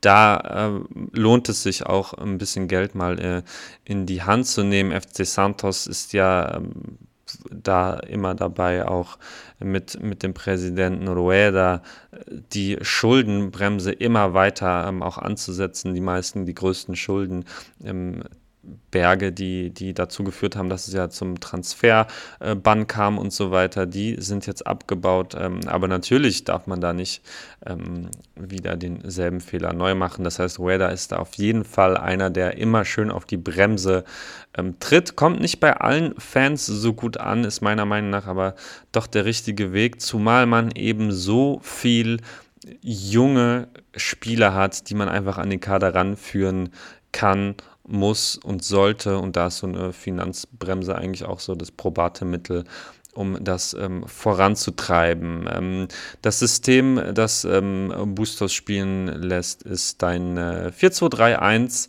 bisher, wie, wie man das so beobachten kann. Ähm, Im Tor äh, haben wir mit äh, Joao Paulo einen 26, äh, 26-jährigen ähm, Torhüter, der auf jeden Fall zu den äh, Besten der Ligen, Liga gehört. Auch in der letzten enttäuschenden ähm, Saison war er noch einer, der äh, fast durchgehend seine Leistung da abrufen kann und Santos einige ähm, Punkte beschert hat und am Ende auch ein großer Teil, äh, einen großen Anteil da, dazu getragen hat, dass es eben nicht ähm, doch noch vielleicht hätte runtergehen können für den FC Santos. Das war ja ähm, lange zumindest ähm, in Reichweite. In der Verteidigung nach wie vor Kaiki, der 18-Jährige, mit, ähm, ja, ich wollte sagen mit Nino, Nino ist aber sechs Jahre älter von Fluminense, ist eigentlich Kaiki das äh, größte Abwehrtalent in ganz Brasilien. Ähm, hat ja letzte Saison auch schon den Großteil der Spiele absolviert. Ähm, war natürlich eine schwere Saison, dass er sich da so durchgekämpft hat, ist äh, umso beachtlicher. Hat ja auch schon äh, angeblich eine Art, ähm, ja nicht Vorvertrag, nur Barcelona hat da eine Vorkaufspflicht für ähm, Kaiki, also da ist der Weg schon so ein bisschen vorgezeichnet. Ähm, ja, dass er so viel Potenzial, Qualität hat ähm, und, und auch eben mit, mit 18 Jahren auch da hinten drin schon, schon derjenige ist, der das Aufbauspiel äh, übernimmt und auch ja so ein bisschen Führungsstärke ihm da auch zugesprochen wird. Also ein ganz, ganz riesiges Talent, Kaiki. Ähm, dann äh, dazu gab es jetzt eine, ja, zwei Neuzugänge für die Innenverteidigung. Einmal ähm, der mittlerweile 33-jährige ähm, Maicon, den, den kennen vielleicht ähm, einige noch äh, bei seiner Zeit bei Porto oder ähm, Galatasaray, der kam jetzt von äh, Cruzeiro, wo er nur zwei Monate unter Vertrag stand. Da gab es dann auch wieder ein bisschen Ärger anscheinend. Und ähm, jetzt zum FC Santos, der, wo er mit, wo er selber gesagt hat, Maicon, dass er eben seinem Vater diesen riesigen Traum erfüllt, weil er riesiger Santos-Anhänger ist. sehe ich tatsächlich sehr ähm, kritisch. Eben Maicon ist 33, jetzt auch nicht wirklich in der Blüte seiner ähm, Karriere, hat auf diesem Niveau vom FC Santos jetzt auch schon irgendwie länger nicht mehr gespielt, war auch noch in Saudi-Arabien und so gewesen. Dazu, wie gesagt, mit Kaiki ein Riesentalent, das definitiv diese Spielpraxis braucht und bekommen muss. Und ähm, dann zum Kader gehören außerdem noch äh, Luis Filippi, 28, äh, Emiliano Velasquez, der, der Uruguayer. Außerdem noch ähm, das, das äh, Talent Robson Reis, das Talent Luca, äh, Lucas Pires, ähm, 21 und, und ähm, 20 Jahre jung. Gut, Robson Race stand ja auch ähm, bei ein paar europäischen Vereinen da ein bisschen ähm, im Gespräch. Daraus wurde anscheinend jetzt, jetzt nichts. Die letzten beiden sind zwar jetzt nicht für die, äh, ja, sind da würde ich jetzt nicht über Maikons Niveau ähm, stellen, aber eben auch junge Spieler, äh, denen man doch eher die Spielpraxis geben sollte. Dazu ähm, hat man eben vorher noch einen Innenverteidiger ähm, verpflichten können, der mir bisher ganz gut äh, gefällt. Eduardo Bauermann von America Mineiro äh, kam schon im ähm, Januar. Der 26-Jährige hat bei America eine wirklich gute Saison äh, gespielt und jetzt eigentlich das äh, Innenverteidiger-Duo Kaiki Eduardo Bauermann. Das ist das, äh, was ich sehen will. Ähm, zumal sich auch beide ganz, ganz gut ergänzen, ist dann auch eine relativ große ähm, Innenverteidigung und ähm, deswegen sollte man da äh, Richtung, äh, in diese Richtung eben bauen. Und ja, Maikon natürlich ist dann auch mit seiner Erfahrung, kann dann auch natürlich auch wichtig sein, will ich, äh, will ich gar nicht so, so schwarz malen, aber in der ersten Elf sehe ich ihn nicht. Eben angesprochener Velasquez ist da auf jeden Fall ähm, auch noch über Maikon einzuordnen, meiner Meinung nach. Für die Außenverteidiger hat man natürlich äh, Felipe Jonathan, 24. Ähm, das die linke Abwehrseite, das ist seine, da gibt es gar kein Vertun. Rechts hat man ähm, Auro Junior geholt von ähm, Toronto, den hat man ausgeliehen bis zum Ende der Saison. Den kannte ich auf jeden Fall nicht. Ähm, ja, wirkt gerade noch so wie ein bisschen wie die, wie die Schwachstelle rechts hinten. Auch Marzon, der 30-Jährige, der das letzte Saison da rechts hinten äh, größtenteils gemacht hat. Ähm, habe ich auch wirklich letzte Saison eher ungern zugesehen. Hat auch Matson, gerade Matson hat auch noch einen guten, guten Offensivdrang auf jeden Fall, aber äh, defensiv doch sehr, sehr anfällig. Ähm, es gibt noch äh, Gerüchte, dass äh, Fabian Bustos äh, Byron Castillo von Barcelona ähm, mit zum FC Santos nehmen möchte. Da laufen anscheinend Verhandlungen und wenn der kommen würde, das ist Byron Castillo, ähm, Nationalspieler Ecuadors, einer der besten Rechtsverteidiger äh, des südamerikanischen Vereins Fußballs zurzeit. Das wäre eine unglaublich tolle Kaderergänzung oder ein Qualitätsgewinn für den Kader, besser gesagt. Ähm, und äh, ist natürlich dann wieder der finanzielle Aspekt, aber ja, ich glaube, dass äh, Fabian Bustos da seinen Ex-Schützling auf jeden Fall locken kann. Mal sehen, ob da was äh, draus wird. Das wäre wirklich, ähm, ja, noch so ein bisschen die, die Ansprüche ein bisschen noch untermauern vom FC Santos, dass man eben, ja, nicht, sicherlich nicht auf die Meisterschaft aus ist, darf man, darf man nicht sein, meiner Meinung nach. Ähm, aber eben Richtung Libertadores und auch in der Copa Sudamericana, dass man da mal äh, Halbfinale auf jeden Fall kann angepeilt werden. Saison ist aber natürlich noch ähm, lang. Dann, ja, das zentrale Mittelfeld ähm, liest sich ja auch wie eine komplette ähm, Talentschmiede. Ähm, Vinicius Balleido, der 22-Jährige, der jetzt auch wieder ähm, Einsatzzeiten bekommen hat, eigentlich da eher so dritte, vierte Wahl ist, hat jetzt am Wochenende gegen Aguasanta einen unglaublich tollen Treffer erzielt. Übrigens das äh, Golasso der Woche.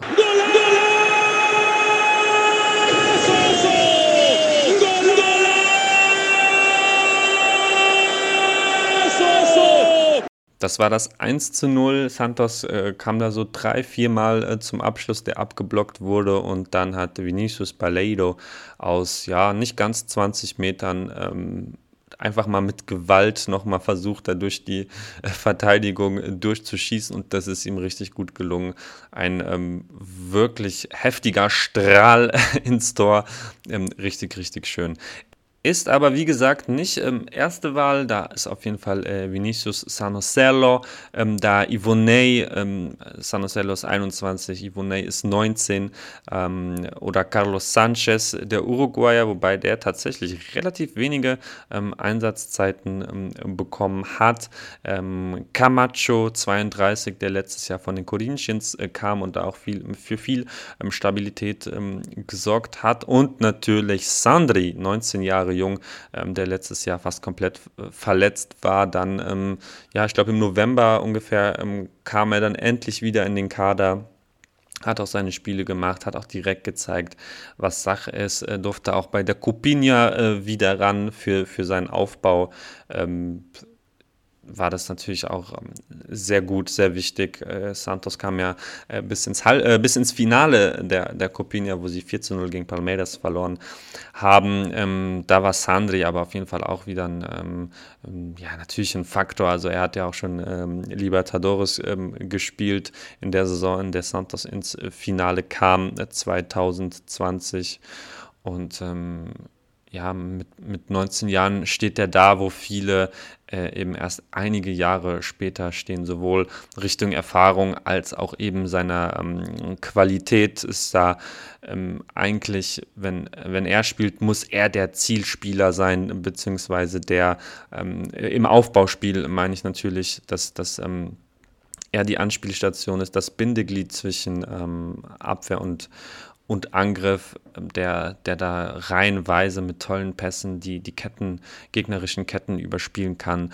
Das sind so seine Qualitäten und ähm, hoffen wir, dass er fit bleibt und dann eben auch viele Spiele macht. Sandri, 19 Jahre. Dann äh, Gabriel Pirani, über den ich auch schon äh, oft äh, sehr in hohen Tönen gesprochen habe. Der bekommt äh, unter Fabian Bustos bisher nicht ganz so viele Einsätze, ähm, sitzt immer auf der Bank und wird dann nur ähm, ab und zu mal reingeschmissen. Gut, ist mit 19 Jahren vielleicht jetzt gerade so eine Phase. Ähm, hoffen wir, dass er dann nicht jetzt irgendwie noch auf Teufel komm raus von einem MLS-Club doch noch abgekauft wird. Das gab es ja letztes Jahr da die äh, Gerüchte um ihn, aber der muss auf jeden Fall im Verein bleiben und braucht auch seine Einsatzzeiten.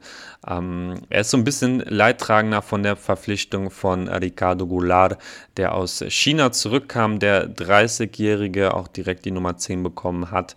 Ähm, da war ich zwar auch erst so ein bisschen skeptisch, so wie das bei Leo Baptistao der Fall war, der auch aus China kam für ganz, ganz viel Geld und ähm, das Geld einfach überhaupt nicht ähm, wert ist.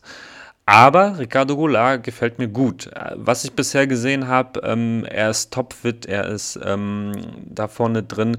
Mit, mit all seiner Erfahrung weiß er ganz genau, wie er seine, seine Mitspieler einsetzen kann. Wird so, so oft gesucht, ähm, ver versteht sich auch auf dem Platz sehr gut mit äh, Marcos Leonardo, über, äh, zu dem wir gleich ähm, ganz kurz kommen werden. Und ähm, das ist dann doch eine, eine klasse Verpflichtung bisher gewesen. Aber eben schade, dass da äh, Gabriel Pirani der Leidtragende ist. So, und die offensiven Außen, das ist, ähm, das ist so ein bisschen viel Qualität und noch mehr Quantität. Nein, umgekehrt, viel Quantität und noch mehr Qualität, so herum. Ähm, Angelo Gabriel, der 17-Jährige, der jüngste Torschütze der Copa Libertadores aller Zeiten, hat viel Einsätze bekommen. Dann hat man natürlich noch äh, Lucas Braga, der ähm, auch im Finale der Libertadores 2020 bzw. im Januar 2021 ähm, stand, da zusammen mit Caio Giorgi und Soteldo eben in Klasse und Mahinho so dieses äh, Vierer-Sturm-Duo war sozusagen, Vierer-Sturm-Duo, wow, Diese, dieses Vierer-Quartett in der Offensive war ähm, dann Marcos Guillermi, der ähm, immer noch von International ausgeliehen ist bis zum Sommer äh, zeigt auch viel, äh, nach wie vor viele gute, ähm, gute Aktionen, hatte zwischendurch so Oktober, November da eine schwierige Zeit unter Fabio Carilli. Ähm, jetzt unter Fabian Bustos bekommt er wieder mehr Chancen und dann hat man noch drei ganz junge Spieler, die eben bei der Copinha auf sich haben aufmerksam machen können. Einmal Juan Seco, äh, William Patacci ähm, und Lucas Barbosa und ähm, alle sind eigentlich im Prinzip Außenstürmer. Juan Seco ähm, und Lucas Barbosa können auch über die Sturmzentrale kommen. Da ist aber an Marcos Leonardo kein Vorbeikommen. Äh, ja, und von den drei genannten äh, ja, Shooting Stars ist Lucas Barbosa der, der wirklich ähm, die meisten Einsätze bekommt und auch schon einige Tore erzielt hat ähm, in, der, in der Staatsmeisterschaft Paulista. Und der jetzt den Sprung absolut in den Kader geschafft hat. Wie es bei Juan Seco aussehen wird, ähm, ist noch die andere Frage. William Patacci, der ist auch erst 19 Jahre jung, der ähm, ist auf jeden Fall auch einer für, für ein paar Einsätze in, in diesem Jahr, aber ähm, ja, mittelfristig gesehen auf jeden Fall für den Kader ganz, ganz fest eingeplant, aber da hat man eben auch noch, auch noch ein bisschen Zeit, dass man da nichts überstürzen muss, gerade eben, weil man auch so viel ähm, andere Qualität noch in der, in der Offensive hat, die ich eben angesprochen habe. Genau, ähm, Mittelstürmer, ähm, Marcos Leonardo, der ja letzte Saison auch schon ähm, seine, seine Tore gemacht hat und jetzt auch in der, in der ähm, Paulistau, in der Staatsmeisterschaft ähm, regelmäßig trifft, regelmäßig äh, Vorlagen gibt und die ganz klare Nummer 9 ist, hat auch jetzt mittlerweile die Nummer 9 auf dem Rücken. Das ist ja schon ähm, auf jeden Fall ein Statement vom, vom Verein, hat seinen Vertrag dazu verlängert, ähm, ich glaube bis 24 oder 25, bin gerade nicht sicher. Ähm, und von, äh, von daher steht einer, einer unglaublichen Saison von ihm meinetwegen nichts im Wege. Ähm, ich war eine Zeit lang äh, ein bisschen, habe ich ihn für overhyped ähm, gehalten, ähm, aber das hat er mich dann im letzten Jahr und jetzt zu Beginn des Jahres wirklich eines Besseren belehrt. Mit 18 Jahren da so vorne drin zu stehen, gefällt mir, und ähm, da lehne ich mich wahrscheinlich ein bisschen weit aus dem Fenster, gefällt mir besser als äh, Kaio Giorgi sogar. Aber ähm, ja, das muss er natürlich auch erstmal zeigen, dass er besser als Kaio Giorgi ist. Ähm, aber das ist, das ist ein Traum für den FC Santos, dass man da eben so viele junge Spieler hochziehen kann und dann eben ein Leo Baptistao ähm, noch auf der Bank hat, ähm, der natürlich auch noch Klasse hat und, und auch hier und da seine Tore jetzt in der Saison erzielt hat.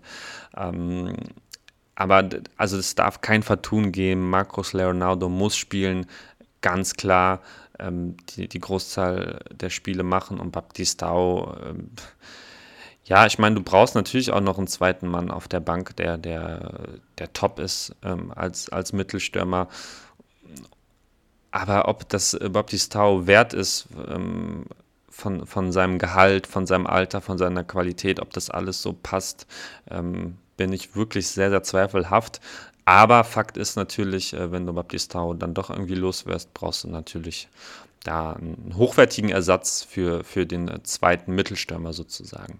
Ähm, genau, zum Abschluss, äh, Marinho ist ja zu Flamengo gewechselt, der äh, ähm, Südamerikas Fußballer des Jahres 2020. Den haben sie jetzt nicht mehr, war letzte Saison ja leider auch viel verletzt, ist allgemein viel ausgefallen kam an die Leistung von 2020 im letzten Jahr leider nicht mehr ganz so ran und ich glaube, der FC Santos kann diesen ähm, diesen Abgang auf jeden Fall äh, verkraften mit dem äh, an Qualität, was sie da im, im Kader haben, mit diesen Talenten. Ich bin, bin entzückt, bin sehr optimistisch. Ich habe Angst, wie gesagt, dass ich da ein bisschen zu optimistisch bin, aber der FC Santos wird mindestens auf Platz 6 in dieser Saison landen. Auf Platz 5 ähm, könnte dann äh, wieder Red Bull Bragantino landen. Ähm, ja, von Natur aus will ich da gar nicht zu viele Worte ähm, an Red Bull äh, verlieren, weil es einfach mich nicht interessiert und, und äh, langweilig ist. Dennoch natürlich ähm, lasse ich das nicht komplett ignoriert. Ähm, der Twitter-User Pepe hatte mir auch mal ähm, vor ein, zwei Monaten äh, mich darauf hingewiesen, dass es von der Sportschau eine ganz ähm, nette Doku ähm, gibt oder eine Reportage, die geht 15 Minuten ähm, und da geht es eben um, um das ähm, Konstrukt Red Bull Bragantino und ähm, die, ja, diese Ambivalenz der Fans mit diesem Verein ähm, die sich ihrer Identität ja haben berauben lassen, aber das irgendwie nicht so ganz ähm, ja, an sich heran lassen, trotzdem Fan von Bragantino sind, aber auch trotzdem das Red Bull ähm, Logo ja auf der Brust tragen oder sich auch ähm, haben tätowieren lassen tatsächlich, ähm, äh, kurioserweise. Schaut es euch auf jeden Fall ähm, gerne an, wenn ihr mögt. Die Doku trägt den ähm, etwas unrunden Namen ähm, Red Bull baut sich globales Netzwerk an jungen Fußballern auf. So heißt die Doku, so findet man sie von der Sportschau von Sport ähm, Insight. Auf jeden Fall sehenswert. Ähm, genau, ich tippe sie auf äh, Platz 5, äh, wie auch schon letzte Saison, ist das natürlich die, die Offensive, das typische Red Bull-Spiel irgendwie, ähm, was sich ja überall weltweit so ähm, nach, nach dieser einen ähm, Philosophie sozusagen äh, auf die Mannschaften, auf die Jugendmannschaften und so weiter überträgt. Äh, man war letzte Saison die fünftstärkste, Quatsch, die viertstärkste Offensive. Ähm, defensiv war es nicht ganz so ähm, gefestigt wie, wie äh, im Umkehrschluss die, die Offensive. Ähm, man hat jetzt äh, José Hurtado geholt, den ähm, äh, jungen Rechtsverteidiger, 20 Jahre von Independiente del Valle. Die haben ja wirklich mittlerweile in gefühlt jedem Verein ähm, ja, dieses Kontinents und jedem zweiten Verein Europas äh, einen Spieler untergebracht. Ähm, genau, und ähm, dazu natürlich ähm, Arthur, der, der ähm, Rechtsaußen, der vor einem Jahr von Palmeiras für, für viel Geld äh, zu Red Bull kam, vor zwei Jahren, entschuldigt.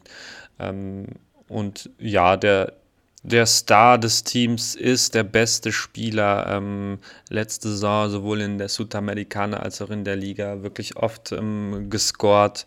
Ähm, sehr, sehr flinker Spieler, dribbelstarker Spieler und war ja auch beim FC Barcelona im Gespräch, war bei RB Leipzig im Gespräch ähm, und ist sicherlich der, der jetzt eben nach ähm, Claudinho, der ja im Sommer zu Zenit St. Petersburg gewechselt ist, dann äh, ja der nächste Spieler, der, der ähm, Red Bull Bragantino ja, zeitnah, ich tippe mal auf, auf Sommer, europäischer Sommer. Ich denke, dass ähm, das wird es dann für ihn sein. In Brasilien ähm, hat, hat er auf jeden Fall die Qualität. Ist dann ja immer die Frage, wie, wie sich ähm, Spieler, die bei Red Bull ausgebildet wurden, groß wurden oder zu Stars wurden, ähm, wie sie sich dann bei an, äh, anderen Vereinen ähm, ja, durchsetzen können, auch weiterentwickeln können. Da haben ja einige Spieler tatsächlich auch äh, Probleme, aber ähm, Arthur ist mit so viel Talent ähm, ausgestattet, dass er da sicherlich in, in jeder ähm, europäischen Top-Mannschaft, vielleicht noch nicht in den Top-Top-Mannschaften, aber ähm, ja, Top 10 bis 20 kann er da sicherlich ähm, um Stammplatz mitspielen, mittelfristig. Ähm, genau, ähm, neben äh, José Hurtado gibt es auch noch Jan Hurtado, der ähm, vor anderthalb Jahren von den Boca Juniors ausgeliehen wurde. Ich glaube, sie haben auch eine, eine Kaufoption dabei. Der Stürmer war jetzt noch nicht so äh, in den anderthalb Jahren, Er hat natürlich hier und da gespielt, hier und da getroffen, aber so ähm, das, äh, das, was man von ihm erwartet hat, hat er noch nicht gezeigt, ähm, der Venezuelaner. Ähm, ist, ist jetzt die Frage, ob er jetzt das halbe Jahr dann doch nochmal den, äh, den Entwicklungsschritt Schritt macht, ist insgesamt doch äh, auf jeden Fall eher enttäuschend verlaufen, dieses Geschäft von Jan Hurtado äh, bei Red Bull Bragantino. Auf Platz 4 sehe ich die Corinthians aus Sao Paulo, die ja auch letztes Jahr wirklich ein, ein, eine wilde Saison hinter sich haben mit vielen Hochs und Tiefs und ähm, einem Trainer ähm, Silvino, der die Mannschaft eigentlich in der zweiten Hälfte des Jahres ganz gut entwickelt hat, nun aber eben nicht mehr der Trainer ist. Ähm, auch die Corinthians haben einen portugiesischen Trainer verpflichtet, nämlich Vitor Pereira. Äh, der kam ja Ende Februar zum Verein, als Silvino entlassen wurde. Grund der Entlassung war die ähm, ja, fehlende Weiterentwicklung laut des ähm, des Vorstandes und eben äh, bittere Niederlagen in der Staatsmeisterschaft in der Campeonato Paulista. Ähm, so hat man äh, also jetzt einen, auch einen portugiesischen ähm, Trainer da, der ähm, ja in den letzten Spielen auch wieder das äh, 4-2-3-1, das Geliebte in Brasilien hat spielen lassen, nachdem die Corinthians letzte Saison ja auch viel über ähm, 4-3-3 äh, kam, was mir immer eigentlich ganz gut gefallen hat. Ähm, deswegen bin ich mal gespannt. Ich habe in dieser Saison noch kein Live-Spiel von den Corinthians äh, gesehen. Ähm, deswegen ist es auch für mich noch so ein bisschen eine Wundertüte und klar mit einem, mit neuen Trainer und so weiter. Ähm, ist es ja auch immer so eine, so eine Sache. Ähm, ja, Vito Pereira fast vergessen äh, für, für die Leute, die, die sagen, hä, den, den Namen, den kenne ich doch. Genau, das war der Kollege, der bei 1860 München eine Zeit lang unter Vertrag war, zuvor bei Porto und ähm, ja, da auf jeden Fall groß ähm, möchte ich hier keine, keine ähm, Kraftausdrücke verwenden, der da groß ähm, in ins Klo gegriffen hat. So kann man es vielleicht sagen.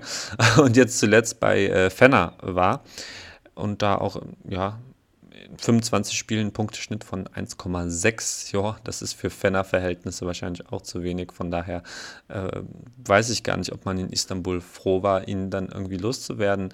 Auf jeden Fall jetzt bei den ähm, Corinthians, die sich auch sehr gut verstärkt haben und vor allem viel Wert auf Qualität gelegt haben und weniger auf Quantität. So ist es ja auch ähm, durch, durch zahlreiche ähm, Leihgeschäfte, die eben in der ganzen Liga so rumtoben, ist es ja auch immer so eine Sache, ähm, wo man sich schnell verkalkulieren kann, wenn man eben dann auf einmal fünf Leute ausleiht und dann ein halbes Jahr sind drei weg und dann leiht man wieder zwei und dann ist die ganze Kaderstruktur, wirkt dann immer so ein bisschen chaotisch, das Team kann sich nicht finden.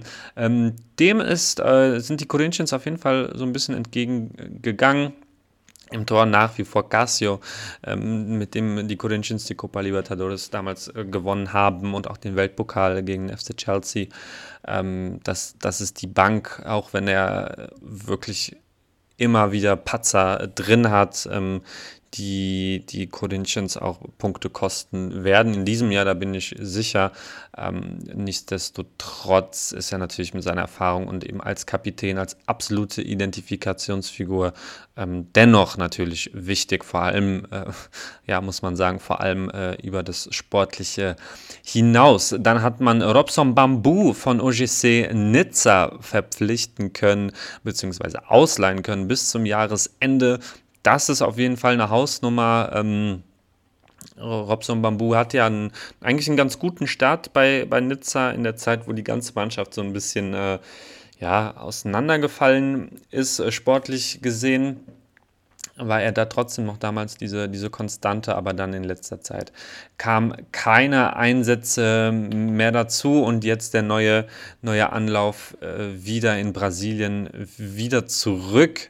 Ähm, war aber ausgebildet worden beim ähm, FC Santos und ähm, hat dann bei Atletico Paranaense gespielt, bevor er 2020 äh, nach Nizza ging. Und ähm, ja, jetzt muss seiner Karriere natürlich wieder so ein bisschen Antrieb gegeben werden und ich traue ihm das zu. Ich habe ihn öfter spielen sehen. Äh, wie gesagt, zu seiner Zeit bei Nizza vor allem tatsächlich, ähm, wo, wo man gesehen hat, dass er viel Potenzial hat, ist jetzt 24, also immer noch jung und ähm, ich denke, er wird die Chance auf jeden Fall ähm, da nutzen bei den, bei den Corinthians. Ich hoffe es zumindest. Natürlich rechts immer noch Fagner, der Ex-Wolfsburger.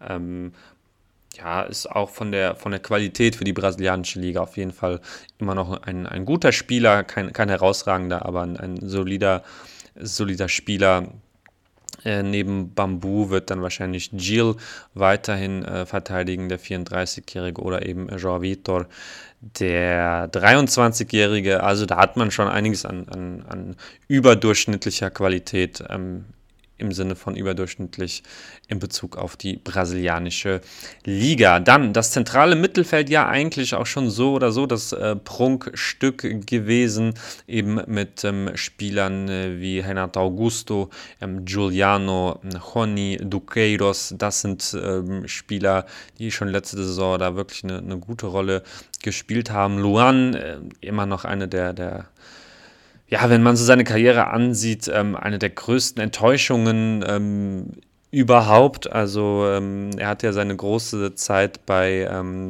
bei Gremio gehabt, wo er die Copa Libertadores gewonnen hat. Luan ist jetzt mittlerweile 28 und was man sich damals ausgemalt hat, oder ich mir zumindest ausgemalt habe, wo, wo es hingehen können wird und ähm, wo er jetzt nun mal steht, da liegen Welten dazwischen. Das ist, das ist wirklich schade.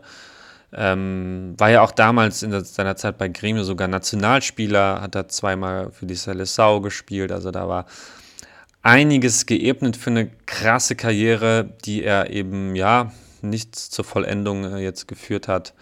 Ähm, und deswegen ist man da bei den Corinthians auch nicht glücklich natürlich mit ihm, weil er nicht die Leistung bringt. Und man, äh, man kriegt ihn nicht verkauft, weil er so unglaublich teuer ist. Sein Gehalt, was er bezieht, ist so unglaublich hoch, dass ähm, niemand ihn haben will. Und ähm, ja, da ist, ich sehe da aber wenig Hoffnung, dass es bei den Corinthians noch besser wird. Wirklich ein tragischer Fall. Ähm, wen die Corinthians aber verpflichtet haben, und das ist der absolute Königtransfer, einer der Königstransfers überhaupt äh, in, in diesem vergangenen europäischen Winter ähm, für, für die brasilianischen Vereine ist die Verpflichtung von Paulinho, dem ähm, Ex-Barca-Spieler, Ex-Tottenham-Spieler, ähm, der jetzt eben neben Renato Augusto und Giuliano der nächste ähm, Ü30 Ex-Europa-Legionär ist. Ähm, und auch noch ähm, so, so viel Klasse hat, das hat man äh, schon sehen können, spielt, ähm, hat jetzt in den letzten ähm, Spielen eher eine, sogar eine offensivere Rolle gespielt, also auf der 10.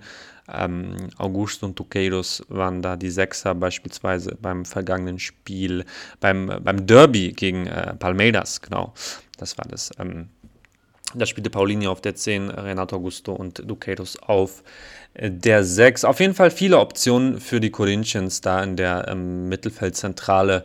Da werden sie schalten und walten können gegen einige Gegner, ähm, die das da ganz, ganz schwer haben werden. Dann hat man natürlich noch äh, William, den man äh, vom FC Arsenal geholt hat, vergangenen August. Ähm, dann äh, Gustavo Mosquito, den 24-jährigen ähm, Arzon, 21. Das sind auch Außen Außenspieler, ähm, die definitiv Dampf machen können. Gerade Gustavo Mosquito ähm, ist so jemand, der wirklich noch meiner Meinung nach so ein bisschen unterschätzt wird, hat wirklich ganz großartige ähm, Fähigkeiten, gerade im, im 1 zu 1. Ähm, und trifft auch so ähm, ähm, augenscheinlich viele richtig gute Entscheidungen ähm, in Bezug auf, dass er dann doch nochmal lieber ähm, den, den, äh, den Schritt nochmal zurückgeht, den, äh, den Pass nochmal zurückspielt und nicht, nicht so blind ähm, nach, nach vorne läuft, wie man das bei einigen Spielern ähm, in der Liga oft sieht.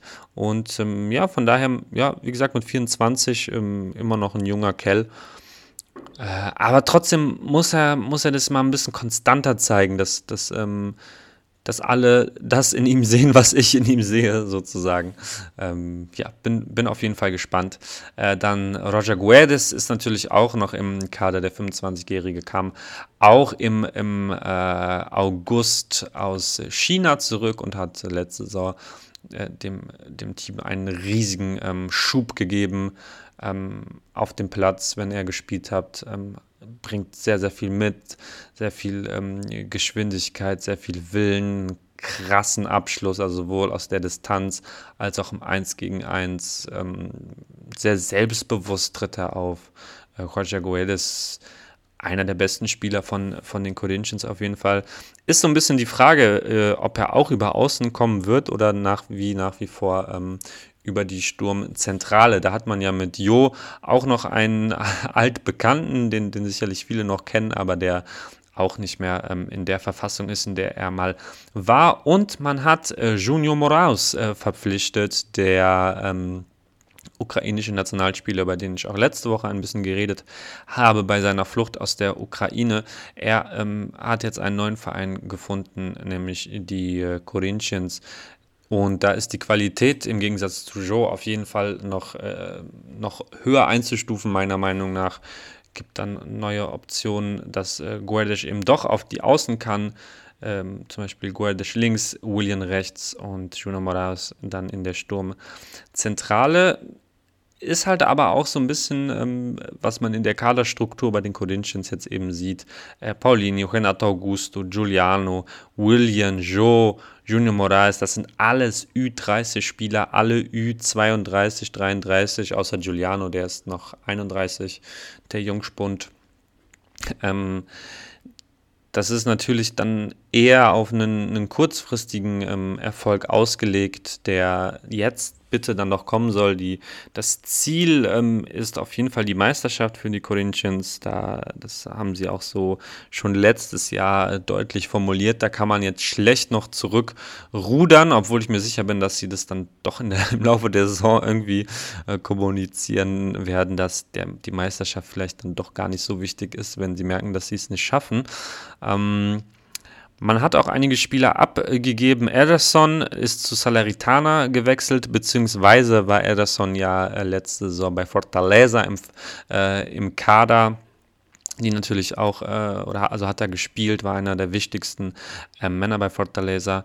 Ähm, ich glaube, die Corinthians hätten ihn sogar auch zurückgeholt, ähm, hätten ihn nicht nochmal an Fortaleza abgegeben, aber das Angebot von Salernitana 6,5 Millionen Euro umgerechnet, das haben sie nicht abgelehnt. Ähm, Wäre aber halt auch jemand, der eben diese, diese etwas ja, alte Kaderstruktur durchbrechen hätte können mit, mit seinen 22 Jahren, ähm, hätte er Corinthians, den Corinthians auf jeden Fall auch ja, weiterhelfen können. Ähm, aber da hat man lieber das Geld genommen, ähm, kann man natürlich auch verstehen aus, aus ähm, den finanziellen Aspekten. Aber ja, mit Duqueiros und Honey hat man immerhin noch zwei äh, ebenfalls 22-Jährige. Wen man ebenfalls abgegeben hat, das war jetzt äh, sogar ganz frisch in dieser Woche. Äh, Gabriel Pereira ist ähm, zu New York City ähm, gewechselt, zum City Club in die MLS. 20, 20, Jahre war der Shootingstar der Corinthians in der letzten ähm, Saison, der seinen Durchbruch feiern konnte und auch sowas Richtung ähm, ja, Lichtblick war, dem man, äh, dem die Fans wirklich sehr, sehr zu äh, groß zugejubelt haben. Ähm, hat jetzt schon die Corinthians verlassen mit 20 Jahren nach einer äh, guten Saison. 3,5 Millionen Euro da die Ablöse laut Transfermarkt.de und ja, also auch wieder ein Beispiel dafür, dass man äh, bei den Corinthians eher auf den schnellen Erfolg aus ist und, und diese Kaderstruktur doch ein bisschen ähm, durcheinander wirkt, etwas überaltert, aber immer noch mit viel, viel Qualität. Ähm, von daher ist Platz 4 für die Corinthians definitiv drin. So, die Platzierungsgeschichten, ähm, die ich hier so schön vergebe, sind natürlich äh, mega, mega schwer, so vorauszusehen. Äh, was noch viel schwerer ist, sind die ersten drei Plätze. Da hatten wir natürlich die ähm, drei üblichen äh, Verdächtigen. Und ähm, für die kommende Saison 2022 habe ich Atletico Mineiro, den amtierenden Meister, auf Rang 3 getippt tippt. Was mir ja schon so grundsätzlich ähm, schon letztes Jahr bei Atletico ähm, gefehlt hat, ist tatsächlich die, die Kaderbreite, die ähm, nicht so vorhanden ist wie jetzt bei den großen anderen ähm, Konkurrenten, aktuellen Konkurrenten Palmeiras und Flamengo. War aber nicht schlimm. Sie haben trotzdem souverän die Meisterschaft geholt, ohne da wirklich komplett ähm, alle Spieler irgendwie äh, zu verheizen, einzusetzen. Es war der, der, der Kern von 14, 15 Spielern tatsächlich, der diese 38 ähm, Spiele da bestritten hat und dann äh, parallel noch bis ins Halbfinale der Copa Libertadores kam. Ähm, diese Saison wird das natürlich ähm, ein bisschen schwerer. Die anderen Mannschaften kennen Atletico Mineiro jetzt ein bisschen besser. Und natürlich, Cuca ist nicht mehr Trainer von Atletico Mineiro. Es hat ähm, der Argentinier Antonio Mohamed äh, übernommen, der seine größten Erfolge in Mexiko gefeiert hat, zuletzt bei Monterrey. Auch bei ähm, Amerika war er unter Vertrag. In Argentinien war er bei Huracan, Independiente Colón und sogar für ein kurzes Gastspiel von 13 Spielen bei Celta Vigo. Ähm, hat jetzt ähm, die äh, Supercopa do Brasil ja schon gewonnen gegen Flamengo im Elfmeterschießen. Ähm, Und auch in der Staatsmeisterschaft, in der ähm, Campeonato Mineiro, liegt man ganz klar auf Platz 1. Wobei man da natürlich sagen muss, dass die Konkurrenz da ähm, nicht sehr groß ist. Ähm, America Mineiro, der einzige andere Verein aus der ersten Liga. Und äh, ja, Cruzeiro aus ähm, Belo Horizonte ist auch ja schon jetzt einige Jahre in der zweiten Liga und natürlich nicht mehr die Konkurrenz äh, für Atletico ähm, Mineiro. Deswegen, das ist immer diese Sache, dass man sich eben von dieser Staatsmeisterschaft nicht zu sehr ähm, beeindrucken lassen darf. Beispielsweise hat ja auch letztes Jahr ähm, der FC Sao Paulo mit Hernan Crespo nach, äh, ich glaube, fast 20 Jahren oder 15 Jahren oder sowas ähm, endlich wieder die Paulistau ähm, gewonnen, die Staatsmeisterschaft von Sao Paulo, ähm, nur um dann in der Meisterschaft wirklich ähm, eine Grotte wirklich zusammenzukicken. Anders kann man es leider nicht sagen.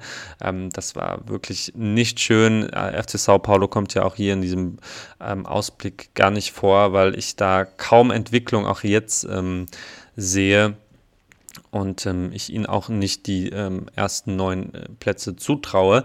Das ist aber ein anderes Thema. Schauen wir uns ähm, den, den Kader an. Was ist da passiert? Welche ähm, alten, bewährten Kräfte sind natürlich weiter da? Allen voran Torwart Everson, 31, ist auch jetzt für die ähm, kommende WM-Qualifikation äh, für die Seleção nominiert worden, der 31-Jährige, und das auch völlig zu Recht. Ein riesen, riesen ähm, Rückhalt, ähm, ja, zusammen mit Weverton von Palmeiras, ganz klar der, der beste Torhüter ähm, ja, der, des vergangenen Jahres und eben auch aktuell ähm, in, in der brasilianischen Liga. Dann hat man äh, Junior Alonso, dem Paraguayer, an Krasnodar abgegeben nur um ihn dann eben äh, vor ein paar Wochen äh, wieder aus Krasnodar zurückzuholen, eben aufgrund des Angriffskrieges der, ähm, äh, von Russland in der Ukraine. Da sind ja auch dann die Verträge der ausländischen Spieler ähm, ausgesetzt, beziehungsweise kann man diese Option ziehen.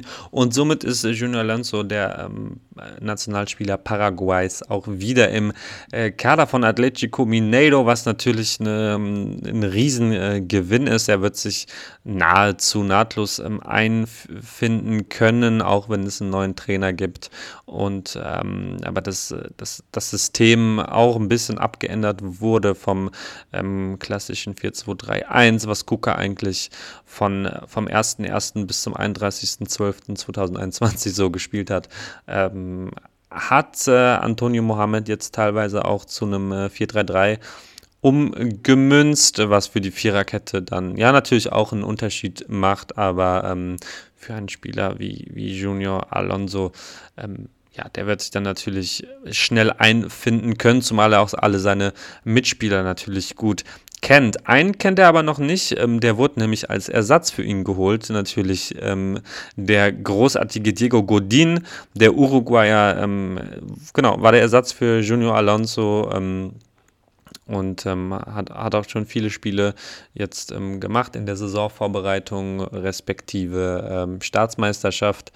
Äh, und jetzt kommt eben so viel Qualität nochmal in die Innenverteidigung dazu. Ist dann natürlich die Frage, wie die Innenverteidigung dann aussehen wird. Man hat natürlich noch Reva, den, ähm, den Kapitän, dann hat man äh, Igor Abello, der, der auch viel gespielt hat. Nathan hat man. Bin ich mal gespannt, wie die Innenverteidigung dann ähm, aussehen wird, zumal sie ja umso wichtiger eben, äh, eben ist für, für, die, für die Meisterschaft am Ende. Atletico Mineiro hatte in der vergangenen Saison die, die beste Defensive, 34 Gegentore in 38 Spielen. Das hat keiner ähm, so gut geschafft, von daher äh, ist es klar, dass äh, im Zweifel die gute Verteidigung da die Meisterschaft gewinnen kann. Links natürlich der großartige Guillermi Arana, ähm, den ich auch gern in den Himmel hoch jauchze und das äh, völlig zu Recht. Ein unglaubliches Jahr 2021 gespielt.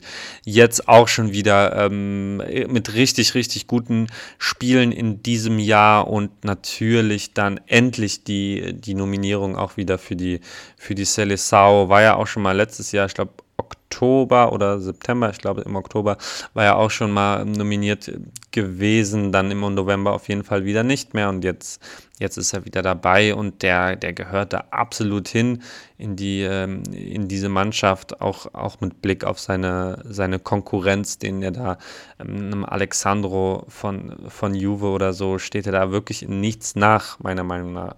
Das ist, ähm, was, was Guillermo Adana spielt, ist, ist genau das, was einen modernen Linksverteidiger einfach ähm, aufma äh, ausmacht mit so viel Offensivdrang und, und trotzdem den, ähm, ja, dem richtigen Biss, den richtigen Willen, dem richtigen, ähm, den richtigen Aktionen im Zweikampfverhalten in der Defensive. Das ist das ist einfach nur geil, was der Junge da macht. Deswegen mal sehen, wie lange er dann auch noch bei Atletico Mineiro bleibt. Jetzt auf jeden Fall erstmal ähm, bis zum Sommer sowieso. Wahrscheinlich denke ich auch, dass er die Saison da weiterspielt. Atletico Mineiro hat ja nach, dem, ähm, nach der Meisterschaft jetzt eben auch, denke ich mal, die Copa Libertadores eben ähm, im Blick. Äh, rechts hat man äh, unter anderem, ja, hat man die, die zwei Generationen, nämlich man hat äh, Mariano, der 35-Jährige, ähm, der auch einen großen Teil des, der Meisterschaftssaison gespielt hat hat. Äh, der, der Mann, der früher bei Sevilla und Gala war und auch Bordeaux, ähm, ja, ist, ist etatmäßig wahrscheinlich immer noch der, der Rechtsverteidiger. Perspektivisch gesehen muss man langsam Guga, den 23-Jährigen, der ja auch ein relativ hohes Standing ähm, bei den Fans gerade hat, als, als, oder auch in den Medien als tolles Talent angesehen wird. Ähm, muss jetzt äh, wirklich mal zusehen, dass er da an Mariano vorbei ähm, kommt, wenn er denn wirklich die Qualität besitzt, die ihm da zugesprochen wird. Also das ist tatsächlich ähm, ganz, ganz spannend, äh, die, die Defensive von Atletico Mineiro, wer sich da wie durchsetzen ähm, wird und wie Antonio Mohamed am Ende aufstellen wird. Das ähm, Mittelfeld, ich habe es eben schon ähm, kurz kurz angedeutet, hat Antonio Mohamed im, äh, in einem, einem Dreier-Mittelfeld ähm, draus gemacht, also von dem äh, 4-2-3-1 zum 4-3-3-1-6er, 2-8er. Ähm, hat da zuletzt eben mit äh, Zaraccio und Ottavio, der von äh, Bordeaux kam, ja, ähm, da eben die, die zwei ähm, Achter gestellt und ähm, auf der 6 hat der Kalebi ähm, ja, öfter jetzt Spielzeit gegeben. 21 Jahre jung, hat letzte Saison kaum Einsätze verbuchen können, kam von Sao Paulo im Sommer, aber ähm, ja, konnte noch nicht so zeigen, warum er überhaupt geholt wurde sozusagen, aber konnte immerhin am letzten Spieltag gegen Gremio da, hat auf einmal zwei Vorlagen beisteuern können bei seinen Einsätzen und jetzt auch in der Vorbereitung mehr Einsatzzeit. Also ähm, kann sein, dass sich da jemand Neues eben ähm, reinschiebt in die erste Elf. Allerdings hat man ja natürlich auch immer noch Nacho Fernandes, ähm, den, ähm, ja, an denen sich das System dann auch eben wieder äh, zum 4-2-3-1 ganz schnell äh, zurückformen kann. Natürlich, wenn er auf dem ähm, Platz ist, dann ist er natürlich der Fixpunkt in der Offensive. Ähm, und ja, Ma Matthias äh, Zaraccio ähm, noch ganz kurz zu ihm. Das ist natürlich auch klasse, was er für eine Entwicklung jetzt dann doch noch ähm, genommen hat bei äh, Atletico, nachdem das ja nach seinem Wechsel von Racing ähm, da also schon gehakt hat und nicht, er sich zunächst nicht so recht ähm, ja, ins, ins System, an den Fußball und so weiter äh, gewöhnen konnte. Aber ja, im letzten Jahr ähm, hat sich dann doch seine Klasse zum Glück ähm, durch gesetzt. Und das wird auch dieses Jahr, da bin ich mir absolut sicher, ähm, weitergehen. Wäre auch mal ganz interessant ähm, in, in Hinblick auf die Albi Celeste, ob er da äh, ja mal eine Chance bekommt. Er hat ein Länderspiel äh, gemacht, das war allerdings 2019 im März, ähm, also auch schon eine ganze Ecke her. Oh mein Gott, drei Jahre her ist es ja, wenn man drüber nachdenkt. Ähm, das ist unglaublich. Matthias Saraccio ähm, hätte auch mal wieder eine Berufung verdient, würde ich jetzt einfach mal hier reinwerfen. Natürlich ist die Konkurrenz riesig in der Albi Celeste gerade und man hat natürlich diesen Kern durch den Copa America Gewinn da auch ähm, zusammen. Aber ja, gerade noch mal wenn man in den nächsten Spielen da nochmal was ausprobieren will. Hätte es mich gerade für den März gefreut, ihm da mal eine Chance zu geben. Wer weiß, vielleicht dann nochmal bei den ähm, Testspielen im Sommer. Dann schauen wir uns ganz äh, kurz noch den Angriff von Atletico Mineiro an. Da ist auch ein bisschen was äh, passiert. Ademir kam ja von äh, America Mineiro und ähm, hat sich schon auch sehr, sehr gut eingefunden. Der kleine Dribbelkünstler, wie, wie man ihn ja eigentlich ganz, ganz gerne bezeichnen kann, hat letztes äh, Jahr 13 Tore für America Mineiro äh, geschossen, hat America da in die äh, Copa Libertadores geschossen, ähm, den Aufsteiger im letzten Jahr. Ähm, und jetzt eben der Schritt zum Meister in die Copa Libertadores. Ähm, ist zwar 27, also wirklich kein, kein Talent mehr, aber in seiner Entwicklung, die ist nicht so ähm, linear verlaufen, wie wir uns das in unserem Kopf dann auch immer äh, so vorstellen, sondern seine Entwicklung hat sich in den ähm, letzten Monaten oder in den letzten zwei Jahren, muss man eigentlich sagen, nochmal ähm, ja, so, so in, in, zum Positiven hingerichtet, dass es, ähm, glaube ich, nur die wenigsten ihm vor zwei Jahren ähm, diesen Schritt zu Atletico Mineiro noch hätten zutrauen können. Ich hoffe auch, dass er sich da den Stammplatz ähm, ja, erobern ähm, kann. Die Konkurrenz ist natürlich äh, nicht, nicht gerade ähm, leicht. Äh, natürlich gibt es ähm, Jefferson Savarino, den äh, Venezuelaner äh, Keno, den, den Brasilianer äh, Eduardo Vargas, der Chilene, Ex-Hoffenheimer, der auch ähm, über Außen kommen kann, aber auch äh, vor allem in der Sturmspitze. Selbes geht für Eduardo Sascha. 30 Jahre jung und ähm, an wem natürlich kein Vorbeikommen ist, ist nach wie vor Hulki, der 35-jährige, der Spieler des vergangenen Jahres, hat da sämtliche ähm, Preise abräumen können mit seiner tollen Leistung. Und dann ähm, wurde noch ein weiterer Mittelstürmer verpflichtet, ähm, für die Breite auf jeden Fall ganz gut oder eigentlich für die Position hinter Hulki. Deswegen gab es auch ähm, Abwanderungsgerüchte zu Eduardo Vargas und zwar ähm, Fabio, der 24-Jährige, der ähm, wurde von Oeste Fucibo Clubi ähm, verpflichtet für 1,25 Millionen Euro laut Transfermarkt.de, hatte aber jetzt zuletzt bei Red Bull in New York äh, gespielt und ähm, jetzt also der Schritt wieder zurück nach Brasilien, genau gesagt zu Atletico Mineiro zum Meister. Das ist für die Breite auf jeden Fall ähm, gut, beachtenswert. Aber ich bin dennoch skeptisch, ob die Saison des letzten Jahres so wirklich ähm, wiederholt werden kann. Atletico Mineiro Platz 3. So, wir sind mal wieder hier in der Überlänge.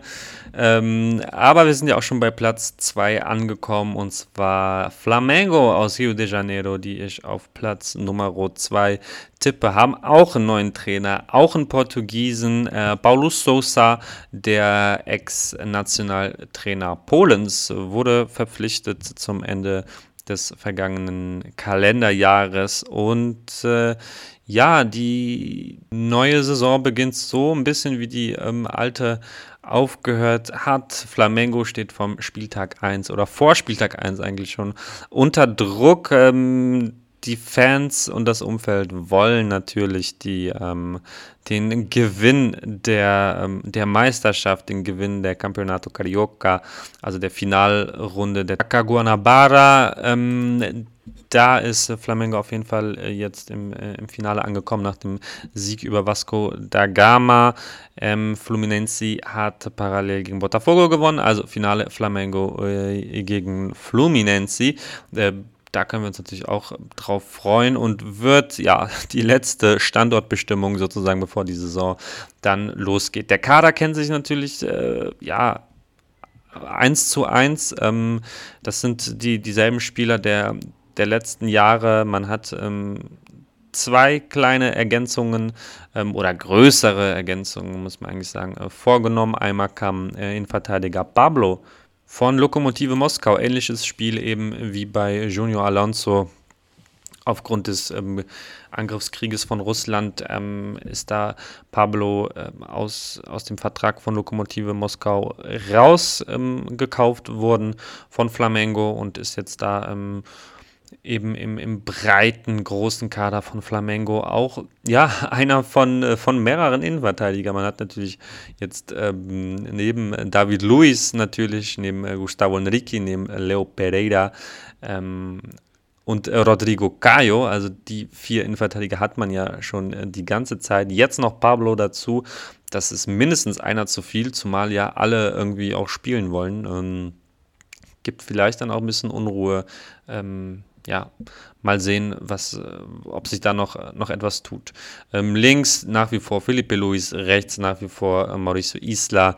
Ähm, die Backups sind Montezino links und Rodinei rechts. Ähm, da ist ja, das ist eigentlich das, das Bewährte seit, ähm, seit Jahren. Ähm, William Arau ähm, ist der ganz klare Sechser im, im System. Andreas Pereira, der ja diesen riesigen Fehler gemacht hat im Finale der Copa Libertadores, wodurch Palmeiras dann äh, gewonnen hat und äh, Davison eben das entscheidende Tor schießen äh, konnte. Der ist weiterhin im Kader, gab ja auch ähm, Gerüchte um eine Rückkehr, aber da haben sich ähm, hier hat sich der Verein und auch große Teile der Fans dann schützend vor ihn ähm, gestellt, vor den ja, verbalen ähm, Angriffen der, der enttäuschten Flamengo.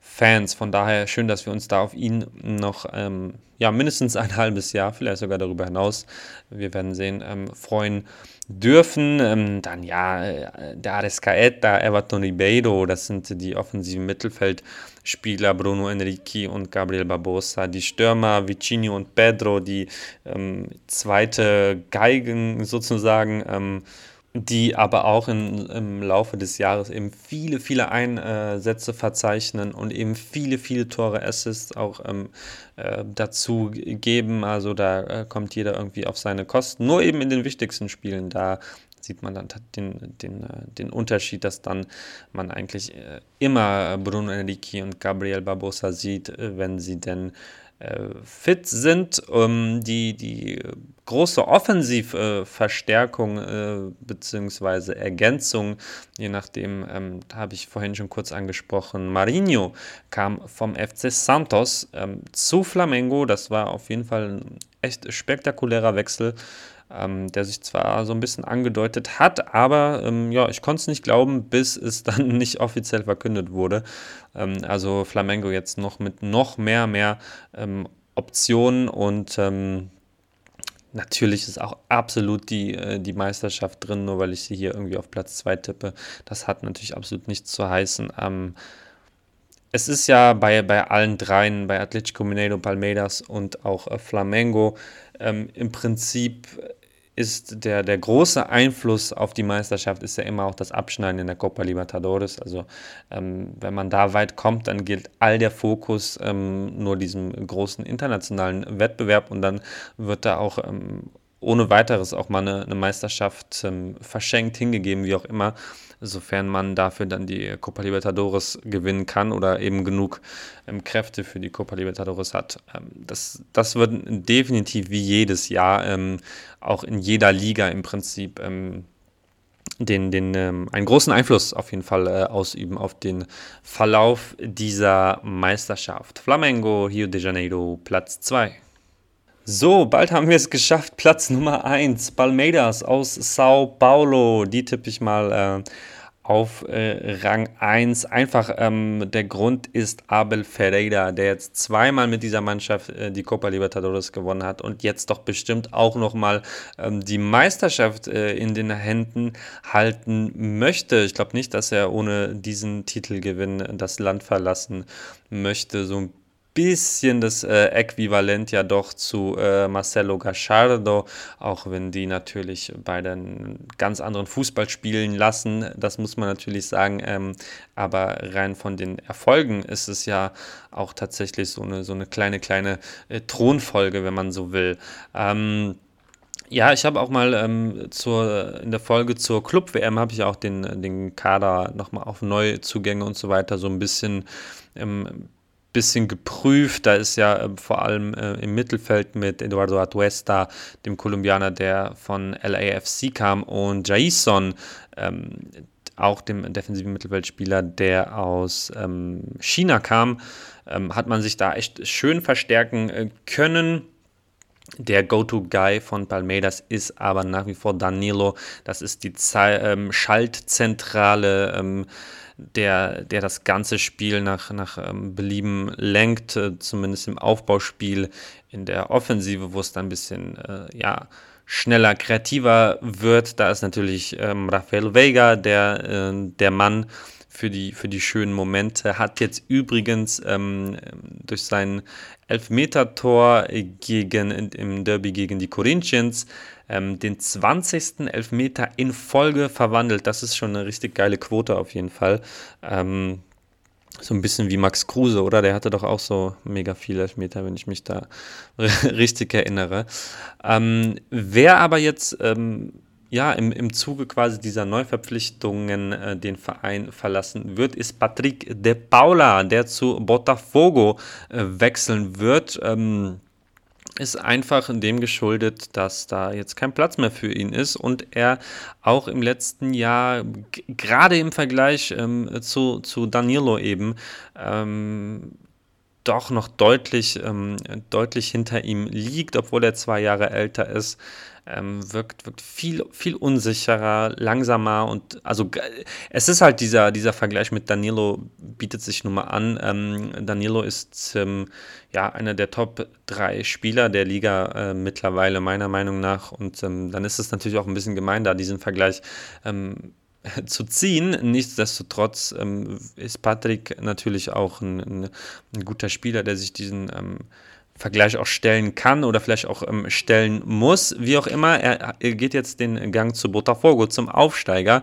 Ähm, also doch nochmal ein paar Regale tiefer sozusagen. Mm, und ähm, wird dann natürlich die Frage, ob das seine Entwicklung ähm, gut tut, ob er auch im Zweifel Abstiegskampf äh, kann. Das ist auch nicht der Anspruch von, von Botafogo. Die wollen sicherlich auch in die äh, Sudamericana, dieser große, wunderbare Verein.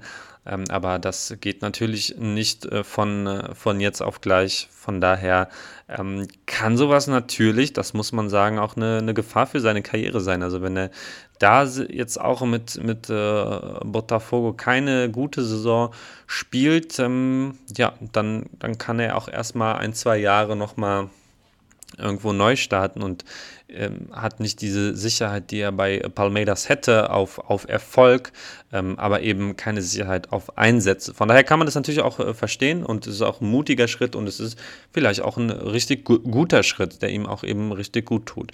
Wir sind da ähm, sehr, sehr gespannt und halten natürlich ein ähm, Auge drauf.